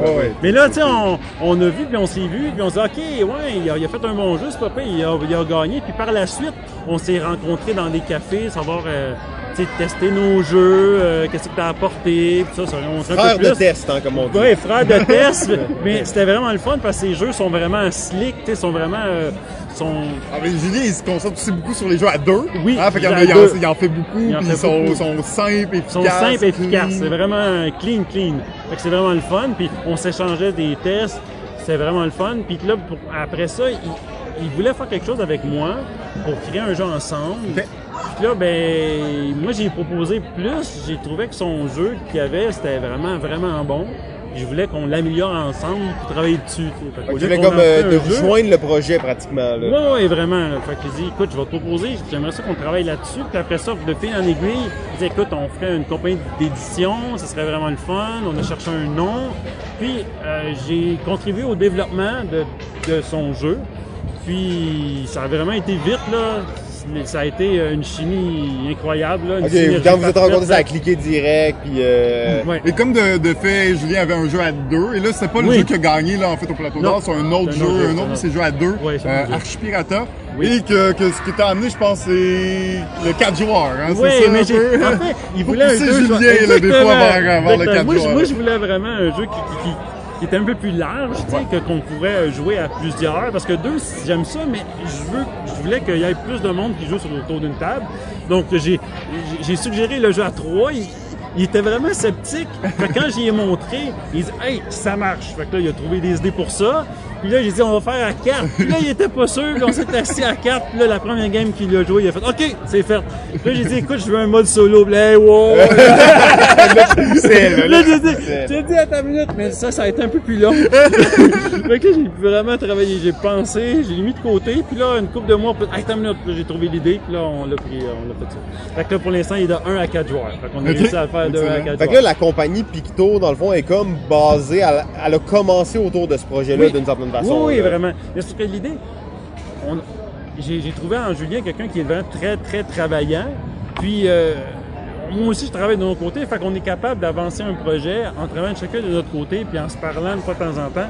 Donc, le projet avance vraiment vite. On était surpris de la vitesse que, que le projet a pu euh, faire. Évoluer, va ça. évoluer. Fait que là, où est-ce qu'il est rendu, on, fait tourner un peu partout, puis on a des, vraiment des bons commentaires. Ouais, c'est ça, vous êtes euh, très présent là, dans tous les, les festivals, les ac- activités Mais je pense que c'est important parce que Ouais. quand on teste un jeu, on le teste, on le teste pas juste pour nous, on le teste pour les gens qui vont le jouer. Donc on fait des feedbacks de deux, on les ajuste après, puis dans les événements comme ça, on peut rencontrer plus de monde pour faire plus de tests, Ouais, des gens qui sont, Souvent toucher veulent- des gens qui sont pas nécessairement des designers de jeux parce que Non, mais des fois tu veux aller chercher peut-être un peu le plus grand public pour voir comment ton jeu réagit. Une, Oh. une règle qui peut paraître vraiment simple pour des designers de jeux, euh, tu vas arriver pour l'expliquer à du monde plus euh, grand public puis ça passera Ouais, ouais. pas là. Mais c'est- que- ben, c'est ben, arrivé, juste les petites couleurs là, il y avait une petite couleur noire sur le sur le plateau que les gens quand ils jouaient, il y avait en fait il y avait un il y a un jeton noir puis un pion noir sur la table puis les gens ils liaient Ils les deux, mais en fait il n'y avait pas de liaison. C'est juste une sorte une une question de couleur, sauf que non, on s'est dit ça fonctionne pas avec des tests. On l'a mis bleu puis on l'a mis pas les noirs. Fait juste des petites choses qui font toute la différence, qui font en sorte que si on le teste pas, ben on s'en rend pas compte. Puis là, ben le jeu sort. Puis ah non. Ouais, c'est ça, que exact. Vraiment, là, on, on essaye de être vraiment pointilleux sur. Mais les tests, c'est tellement vital pour le test est vraiment vital pour un jeu de société, j'ai Mais- mais parce l'impression. qu'après ça, c'est pas un jeu vidéo, là, je peux pas faire un update. Un là, update après- version 2.3, non, non, non, c'est passé, là. C'est ça, Le tu sais. non, non, tu sais, de le faire le maximum pour qu'il soit le, Ouais. le plus que tu es capable. Puis c'est ça qu'on essaie de faire, là, vraiment. Là. On, met notre 110, 120% Alright, ben écoute, euh, c'est clair qu'on va avoir l'occasion de, de te réinviter là, justement pour la sortie. On parle d'un Kickstarter là, pour euh, Pour septembre. Pour septembre, ok. ouais, pour septembre. Là. Si, si tout va bien, c'est vraiment septembre. Puis euh, on est vraiment sur les, les petits fine-tuning. Ok. Fait que- les Là, fine-tuning de, de- J'imagine qu'à deux aussi, vous vous concentrez vraiment beaucoup sur, sur ce projet-là, mais Ouais. j'imagine que là, c'est pas juste un jeu que vous faites, c'est une compagnie d'édition. Donc, Ouais. euh, est-ce que pour le futur, vous allez continuer à peut-être éditer des jeux de Julien ou de toi, ou euh, vous allez aussi rechercher des jeux de peut-être d'autres auteurs à l'extérieur, ou ça va être quoi un peu votre enlignement peut-être pour le, le futur? là? Ben, euh, pour l'instant, nous, on aimerait. euh, au Québec, il y a des bons concepteurs. euh, il, y en a de plus en plus des gens qui travaillent sur ça. Fait qu'on aime, on aimerait en premier euh, regarder toutes les, toutes les gens qui, qui, qui- qui- font des, des concepts de jeux, qui iraient avec euh, Picto Édition en premier. C'est c'est ça qui est l'objectif. Euh, Picto Édition, on veut une compagnie qui, qui fait des jeux simples, mais qui il y a une bonne stratégie. Là. On, Ouais, ok. on pense avec la tête, puis on réfléchit fort. C'est c'est pas compliqué à, à- à jouer, sauf que Il y a une profondeur. il y a une profondeur dans le jeu. Tu sais, mettons que tu t'assis comme Archipirata, là, ça a l'air super simple, écoute, mais quand tu commences à jouer, c'est comme Wow! Je réfléchis, là, mon cerveau, il, Il chauffe, il là, chauffe, là, travailler, ouais. c'est ça qui est- c'est ça qu'on veut, simple mais efficace. Donc c'est ça qu'on c'est ça qu'on cherche. Puis pour l'instant, on, on focus sur Archipirata, puis on, on y va une chose à la fois. On- Ouais, j'imagine que vous voulez pas trop vous emballer non plus. tu sais, Tranquillement, C'est quand même euh, une euh, compagnie d'édition, il y en a pas tant au Québec. Commencer, on euh, sait que à Kickstarter, c'est aussi beaucoup de travail, Ah beaucoup de, un peu, de préparation. Donc une brique après l'autre, puis euh, advienne que pourra, on travaille le maximum pour ce qui arrive. Puis on verra le, futur comment ça, comment ça va. En tout cas, à l'avance, un gros bonne chance parce que Merci euh, nous, on est des fans Merci. de tout ce qui est de l'univers du jeu québécois. Euh, comme a dit JF, dans le fond, ce serait vraiment cool que vous que vous reveniez, euh, ben toi en particulier, mais avec Julien aussi. Julien, qui est d'ailleurs aussi un fidèle auditeur. Oui, oui, puis qui nous a donné des bons lui, conseils. Ouais, ouais, exactement, exactement. Donc c'est c'est vraiment cool de voir En ça. tout cas, mais vous êtes vraiment bon, j'aime vraiment ça, puis on se reparle. Ben oui, absolument. Euh, Stéphane, merci beaucoup. J'espère que tu vas profiter un peu des- du mondial des jeux l'Auto-Québec. Yeah, ça, il fait beau, des Euh, il fait beau, il y a plein de monde, il y a plein de tentes, il y a plein d'affaires, il y a plein d'activités. Euh, vraiment un bel événement. Euh, merci beaucoup de t'être déplacé et même on s'excuse quand même hein, que tu t'as déplacé 30 minutes trop tôt. Euh, tu vois que quand on est ici, ça va plus vite que quand on est de l'autre bord à attendre, y a un peu à rien hey, faire. Ça va vite, c'est là. Ouais, je comprends, là. Je veux pas- je- Quand ça tu veux qu'on bosse, tu sais, ça. on était comme, ben, tu sais, Ça on a, en fait, euh, tu sais, là, on est au point où, en fait, j'ai posé zéro question. Euh, en réalité, Jeff en a posé une pour moi. Euh, J'aimerais quand même peut-être terminer avec une question. Ça, je parle trop, euh, ouais, j'ai compris. Non, non, non, ben non, tu parles, tu parles parfaitement comme il faut, intéressant, constant, c'est exactement ça qu'on veut. Non, nous, on est là, puis quand tu vas revenir, tu vas avoir une vraie intro, là, parce que c'est un épisode bonus d'été, mais euh, on prépare des vraies intros, là, tu on veut faire 20 minutes par intro maintenant. Donc, Vous êtes capable, Jean Chouron. mais là, on y va avec la, la question un peu, tu sais, euh, la, la question, pas la question finale, peut-être Jeff aura des questions après, je sais pas. euh. ok, donc la question finale, on est là pour ça, on veut pas trop dépasser le temps. Euh, on sait que t'as- tu nous as dit que tu avais plusieurs événements mondains euh, par la suite. Je pense que t'es comme, euh, t'as, t'as un gros événement ce soir, c'est ça? Ok, euh, en la dernière question. Euh, si tu pouvais être un, euh, tu sais, un humain insecte, Ah oui. puis avoir les Ah, super yeah. pouvoirs d'un insecte, Un ça serait lequel? Wouh! Attends, mais là, je vais aller chercher ma bière. un pouvoir d'insecte. Mais tu sais, comme t'étais un genre de super humain avec un pouvoir d'insecte, tu sais, on en connaît déjà plusieurs. C'est pas obligé d'être le même type de pouvoir, tu sais, mais ça serait lequel, tu sais? Ben, les fourmis, ils lèvent vraiment, là, vraiment beaucoup leur poids. Donc, Ouais, c'est- c'est fort, hein, Ouais, les c'est fourmis. fort. Fait que, let's go. Là. Un Les super fourmis, homme, euh, magnifique. Est-ce que tu, tu voudrais avoir, genre, euh, tu pourrais contrôler les fourmis, les autres, les fourmis vraies, fourmis par la pensée en Ouais, plus? ouais, ça c'est comme- ça, c'est un, sup- un pouvoir Par extraordinaire. phéromones, par les là. phéromones, Ah t'as genre ouais. de créer une moto en fait en fourmi, tu sais, ou genre un pont fait en fourmi, ou tu sais, des affaires de même, tu sais. euh, Ah, c'est ça. Ouais, excellent. Ça faire un corps super de plein de fourmis, c'est pas excellent. Ouais, un genre de, De- méca, dominer le monde en fourmis parce qu'il y a plus de fourmis que de, que de personnes sur la planète, donc domination. Un exosquelette de fourmis, tout ça, euh, ben moi j'y crois à 100% en fait, je, je vais être derrière toi, euh, j'y crois. Donc euh, on est là au mondial du jeu, ça dure jusqu'au 29 juillet. On a eu en entrevue un, un designer de jeu québécois, un auteur québécois qui est, qui est édité aux États-Unis en fait. Donc ça c'est vraiment intéressant de voir cette dynamique-là. On a pu voir un peu comment il travaillait à distance puis tout ça, super cool. Stéphane, merci encore d'avoir été là et on a bien hâte de te revoir à notre micro. À la prochaine! Continuez à jouer! Continue à jouer!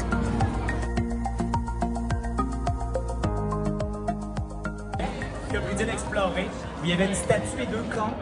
C'est à toi de l'explorer. Alors là, euh, c'est vraiment cool. On est à côté de la scène avec Etugame et on est face à Sébastien Savard, une, euh, un doctorant euh, dans le monde du jeu, en fait une vedette montante du monde du jeu. Et avec qui il était? Avec le ludologue. On ne joue pas avec le ludologue. Le ludologue.ca. Euh, donc, ludologue qui a même pas de diplôme, lui, il s'est dit let's go, euh, moi je me auto-proclame. euh, oui, ça n'a pas d'allure. hein. Et là, euh, Sébastien, tu viens de faire le Meat Grinder. Là. Exact. Est-ce que tu t'es fait éclater? Ben j'étais le troisième seulement, fait que je pense que son mid grinder, euh, il faudrait qu'il qu'il qu'il- qu'il tune un peu parce que ça tue pas assez. Ok, ok, il tue pas Pas assez de ça, là, c'est ça Exact. que tu Là, dis, ça là. s'en vient, là. Fait que Parce là, que là, toi, t'es un spécialiste du jeu de rôle et spécialement de Donjons et Dragons. là. Ouais, ouais, c'est pas mal Comment, t'as trouvé l'expérience, là? Euh, ben, c'était assez cool parce que moi j'ai suivi beaucoup les tu games, je suis allé pratiquement tous les trucs. Fait que là, c'est la première fois que j'avais l'occasion d'être sur place, et Ouais, de jouer avec, eux, là, ouais. Je connaissais les références, je connaissais son univers. Fait que euh, tous des petites craques là, Moi, même mon personnage là, il fitait dans son histoire. C'est ton propre personnage? Ben là, j'ai venu prendre un pre-gen, j'ai barré des trucs, puis euh, j'ai j'ai dit il vient d'Argot, puis euh, il venait walking parce que c'est tous des référents que lui il avait donné, genre. Voilà, c'est- ce que j'ai fait. Ah ben vraiment cool. En fait, euh, j'espère qu'on aura la chance de te revoir à notre micro prochainement. Euh, je sais que t'es une sommité maintenant dans le monde du jeu. Ben, Sébastien a Savard, un nom à retenir. euh, Il y a encore beaucoup d'échelons à grimper, mais je, je- je l'ai fait. Ouais, on sait en plus que t'es euh, t'es considéré comme euh, comme un fantasme chez les femmes bretonnes. Ah oui, c'est vrai. En règle générale, euh, c'est pas mal ma, ma- c'est là que je pogne le plus. C'est ça exactement. Donc on a eu plusieurs échos de ça. Donc je te conseille de continuer dans cette voie-là. C'est parfait. Ouais, ben là, je vais conquérir le reste, là, mais je commence par la, Ben. par, par la Bretonie. Ouais, la Bretagne. Non, Euh, je le mélange avec Warhammer, hein, c'est euh, la, la Bretagne. Bretagne. Ben merci beaucoup Sébastien. On espère avoir la chance de te reparler prochainement. Ben, c'est très plaisant de vous croiser. Merci.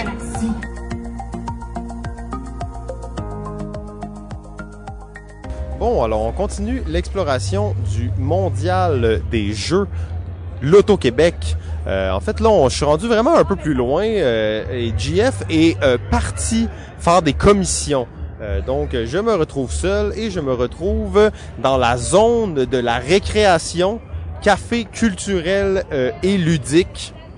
Donc alors, ils ont une belle zone, encore une fois, dans un endroit super calme, super beau. C'est sur l'herbe, c'est dans le gazon. On a des jeux géants, en fait. On a un méga Connect 4, on a un méga Quarto, on a ici un méga, euh, vous savez le jeu là où on met les, les tiges dans une espèce de tube de plastique, puis il y a des boules au sommet, puis on va tirer sur les tiges pour essayer de faire tomber le moins de boules possible.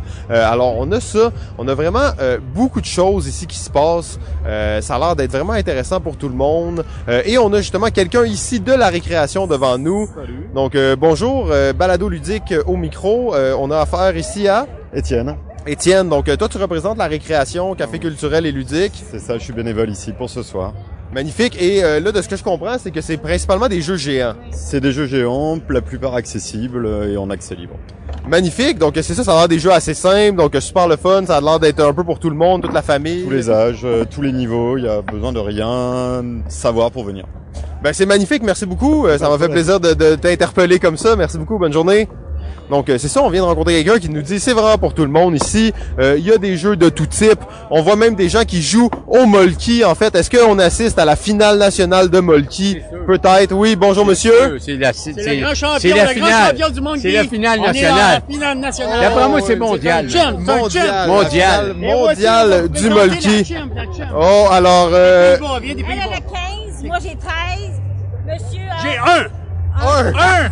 Puis lui? Quatre. 4. 4. Ok, c'est votre première partie, c'est ça? Ben, ce soir, oui, mais on... Ah, vous êtes des, vous êtes des experts. On veut, on Hey, veut, on veut. 25, elle vient de gagnante. Ok. Oh, oui, J'aimerais ça avec ton chandail. Oui, ben oui, change de Paris Hilton. Alors, Ah. tout le monde est fan de Paris Hilton ici? Ben, c'est Ouais, sûr. lui, lui, il aime, il aime. C'est sûr. boy. Ouais, ouais, moi aussi, je l'adore. C'est, c'est une de mes idoles. Euh, donc, vous, c'est la première fois que vous venez au mondial ou, euh? Oui, oui, ben, on n'a pas été invités. mais C'est parce qu'ils nous connaissaient pas. Ah ouais, s'il avait su, hein. ça va se savoir, puis d'après moi, on va être invités l'année prochaine. Elle va vous parler à Lucille un petit mot. C'est elle, c'est elle, c'est elle la T'es championne. prête, t'es prête, la championne, vas-y. You, you win. Donc, euh, ben, ça m'a fait vraiment plaisir de vous rencontrer. Je vous souhaite un bon mondial du jeu.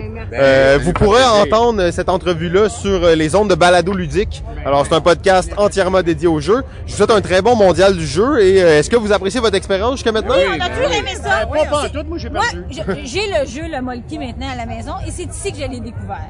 Ah ouais, ici, l'année dernière? Non, ou- le deux ans. OK, donc vous êtes des habitués du mondial puis tout ça? Oui, Hey, à check chaque bien, année, on va en surprendre, nous autres, on va voir le jeu. Je le lance par-dessus. Four! Merci beaucoup. Alors là, on vient de rencontrer, je crois que c'était euh, les champions du monde du Molki.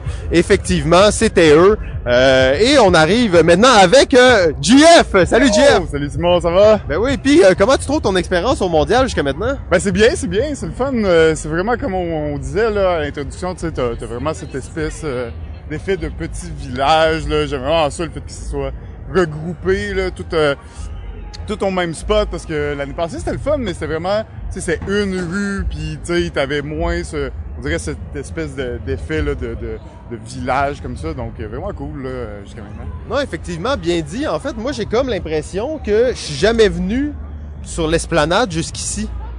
Tu sais, Ah, en fait, l'esplanade, pour moi, c'est les marches. C'est les marches, ouais, c'est ça, tu vas pas C'est les marches, puis comme je euh, savais pas qu'il y avait au-dessus tout de ça, puis c'est c'est super beau, c'est super bien organisé, puis il y a comme plein de tu sais tu découvres des choses comme là justement pendant que tu étais parti faire des euh, des petits achats, euh, ben moi je me suis promené puis j'ai découvert la zone de la récré, c'est comme sur le gazon, c'est super Ah, paisible. là, là, le lu- non, c'est ça, le ludologue en fait est dans la euh, zone euh, Luma, mais euh, Ouais, dans la zone Luma, exactement. Euh, donc, euh, c'est comme un double spin. Mais je pense que la récré est partenaire euh, du Valet de cœur pour le mondial du jeu. ok, ok, parfait, parfait. Puis ils ont aussi une petite zone là, de jeux. euh, je pense que c'est des jeux externes un peu, hein, c'est ça, des jeux. Ouais, des jeux, des jeux géants, en fait, euh, des, des gros jeux géants et simples. Là, on passe à côté de arcade. Oui, exactement. Là, on a euh, devant nous une dizaine d'arcades euh, en libre service, j'imagine. Hein? Ça doit être bien ça. Et euh, ben c'est ça, super cool là, d'avoir ce mix aussi de jeux vidéo, de jeux de société un peu euh, un à côté de l'autre. Ouais, ben le mondial des jeux, on l'avait dit, hein, c'est euh, pas juste des jeux de société. Pourtant, euh, j'ai l'impression que le jeu de soci- société est très présent, euh, plus que qu'est-ce que j'aurais imaginé. En fait, il y a beaucoup de jeux vidéo, mais le jeu de société est énormément présent. Ouais, absolument. Ben écoute, euh, c'est sûr qu'on voit le côté des jeux de société plus euh, ben, plus qui sont adaptés pour dehors. Hein, on s'entend, Ouais, tu sais, les jeux rapides, on très parle pas des jeux de stratégie de 3 heures, là. On est dans vraiment plus des, des petits jeux de plateau, des petits jeux peut-être familiaux, euh, assez rapides, de rapidité, tout ça, mais dont quelques jeux d'extérieur, là. Ouais, aussi, ben en fait, là. je pense que j'ai rencontré les champions du monde de, de Molki. Ok, ok, parfait. Parfait, c'est possible. Je sais Ouais, je sais pas si c'est possible, mais en tout cas. je sais pas. On, on regardera ça. Donc ça, c'était arcade. Donc une belle zone extérieure avec plein d'arcades dans une tente. Euh, c'est super cool. Bon là, il y a un, un kiosque Ben Jerry. Mais on arrive à côté de la tente e-sport. Euh, la tente e-sport, c'est quoi ça, la tente e-sport? Je vois du League of Legends qui se donne, du NHL 2018, euh, plein d'affaires différentes. C'est euh, environ une dizaine de télé, donc des jeux PC, des jeux de console aussi. On a un jeu de hockey, on a un, un classique Nintendo aussi. Ouais, un Nintendo, ben oui, un NES avec Duck Hunt. Oh yeah, le, le- le fameux gun. Euh, oui, intéressant, intéressant. Et là, je vois, est-ce que est-ce qu'il y a un méga line-up devant cette tente e-sport? Pour là? en essayer, en effet, en effet. Et là, on a devant nous, je crois que son nom c'est Maëlie. Je ne suis pas certain, mais c'est l'une des organisatrices du mondial du jeu. J'aimerais bien y aller lui parler, poser quelques questions, mais là, on voit qu'il y a un line-up de malades euh, devant ça. Euh, on va on va regarder un peu. Elle est en train de présenter des iPads. On, on sait pas trop qu'est-ce qui se passe exactement. Il y a l'air d'avoir une genre d'énigme en cours. Peux-tu nous parler un peu de, de c'est quoi ça? Certainement, c'est la chasse au trésor. On a un grand panneau sandwich là-bas qui nous indique très bien les instructions. On cherche six indices qui, à la fin, nous permettre de gagner des prix. OK, les, les indices sont là, là sur les, les- les tablettes, c'est ça? Ouais, on est caché. Vous m'avez jamais vu. Oh! Et ça, c'est jusqu'à la fin du festival? Jusqu'à la fin, du début à la fin des prix, du début à la fin. Eh, magnifique. Ben, bonne chance, monsieur. Vous êtes, euh, vous êtes en bonne posture? Hein? Vous êtes en bonne posture? Magnifique. bonne journée. Merci. OK, donc ben c'est ça, il y a un genre d'escape euh, room euh, qui se passe caché de tous. Exact, ben oui, c'est ça qu'il faut, hein, c'est fait pour ça. Euh, on a quelques boutiques qui sont présents aussi. Bon, évidemment, plein de stands de boissons. Euh, le colonel Moutarde, d'ailleurs, on s'est pris un petit drink. euh, Ouais, félicitations, des bons petits drinks, hein. Euh, y est-tu trop tard pour en prendre un autre? Ben non.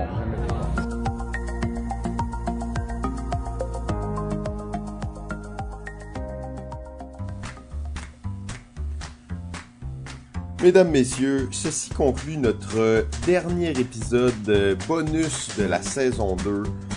On vous remercie encore une fois énormément pour euh, votre écoute, votre encouragement et on espère que vous serez là en grand nombre pour la saison 3 qui devrait commencer euh, fin de l'été, début septembre. Euh, la date n'est pas encore officiellement là, mais on devrait prendre six semaines de pause. Donc euh, d'ici là, ben, profitez bien de l'été, jouez à des jeux, amusez-vous avec vos amis et on se retrouve pour la saison 3 remplie de surprises et d'excitation. Pour ce qui est du mondial des jeux l'Auto-Québec, alors c'est encore euh, encore d'actualité jusqu'au 29 juillet. Alors il vous reste quelques jours maintenant pour aller euh, aller visiter ça. Donc 28 juillet, de, 29 juillet 2018. Euh, si vous écoutez ça, il y a dans le futur, ben peut-être que ça va être dépassé, mais bon, si vous avez encore le temps, allez-y, allez faire un tour, c'est super le fun, il y a plein d'activités gratuites, vous allez vous amuser. Salut tout le monde et comme dirait si bien JF, continuez à jouer. Balado Ludique remercie son diffuseur jeu.ca. La musique est une gracieuseté de bensound.com.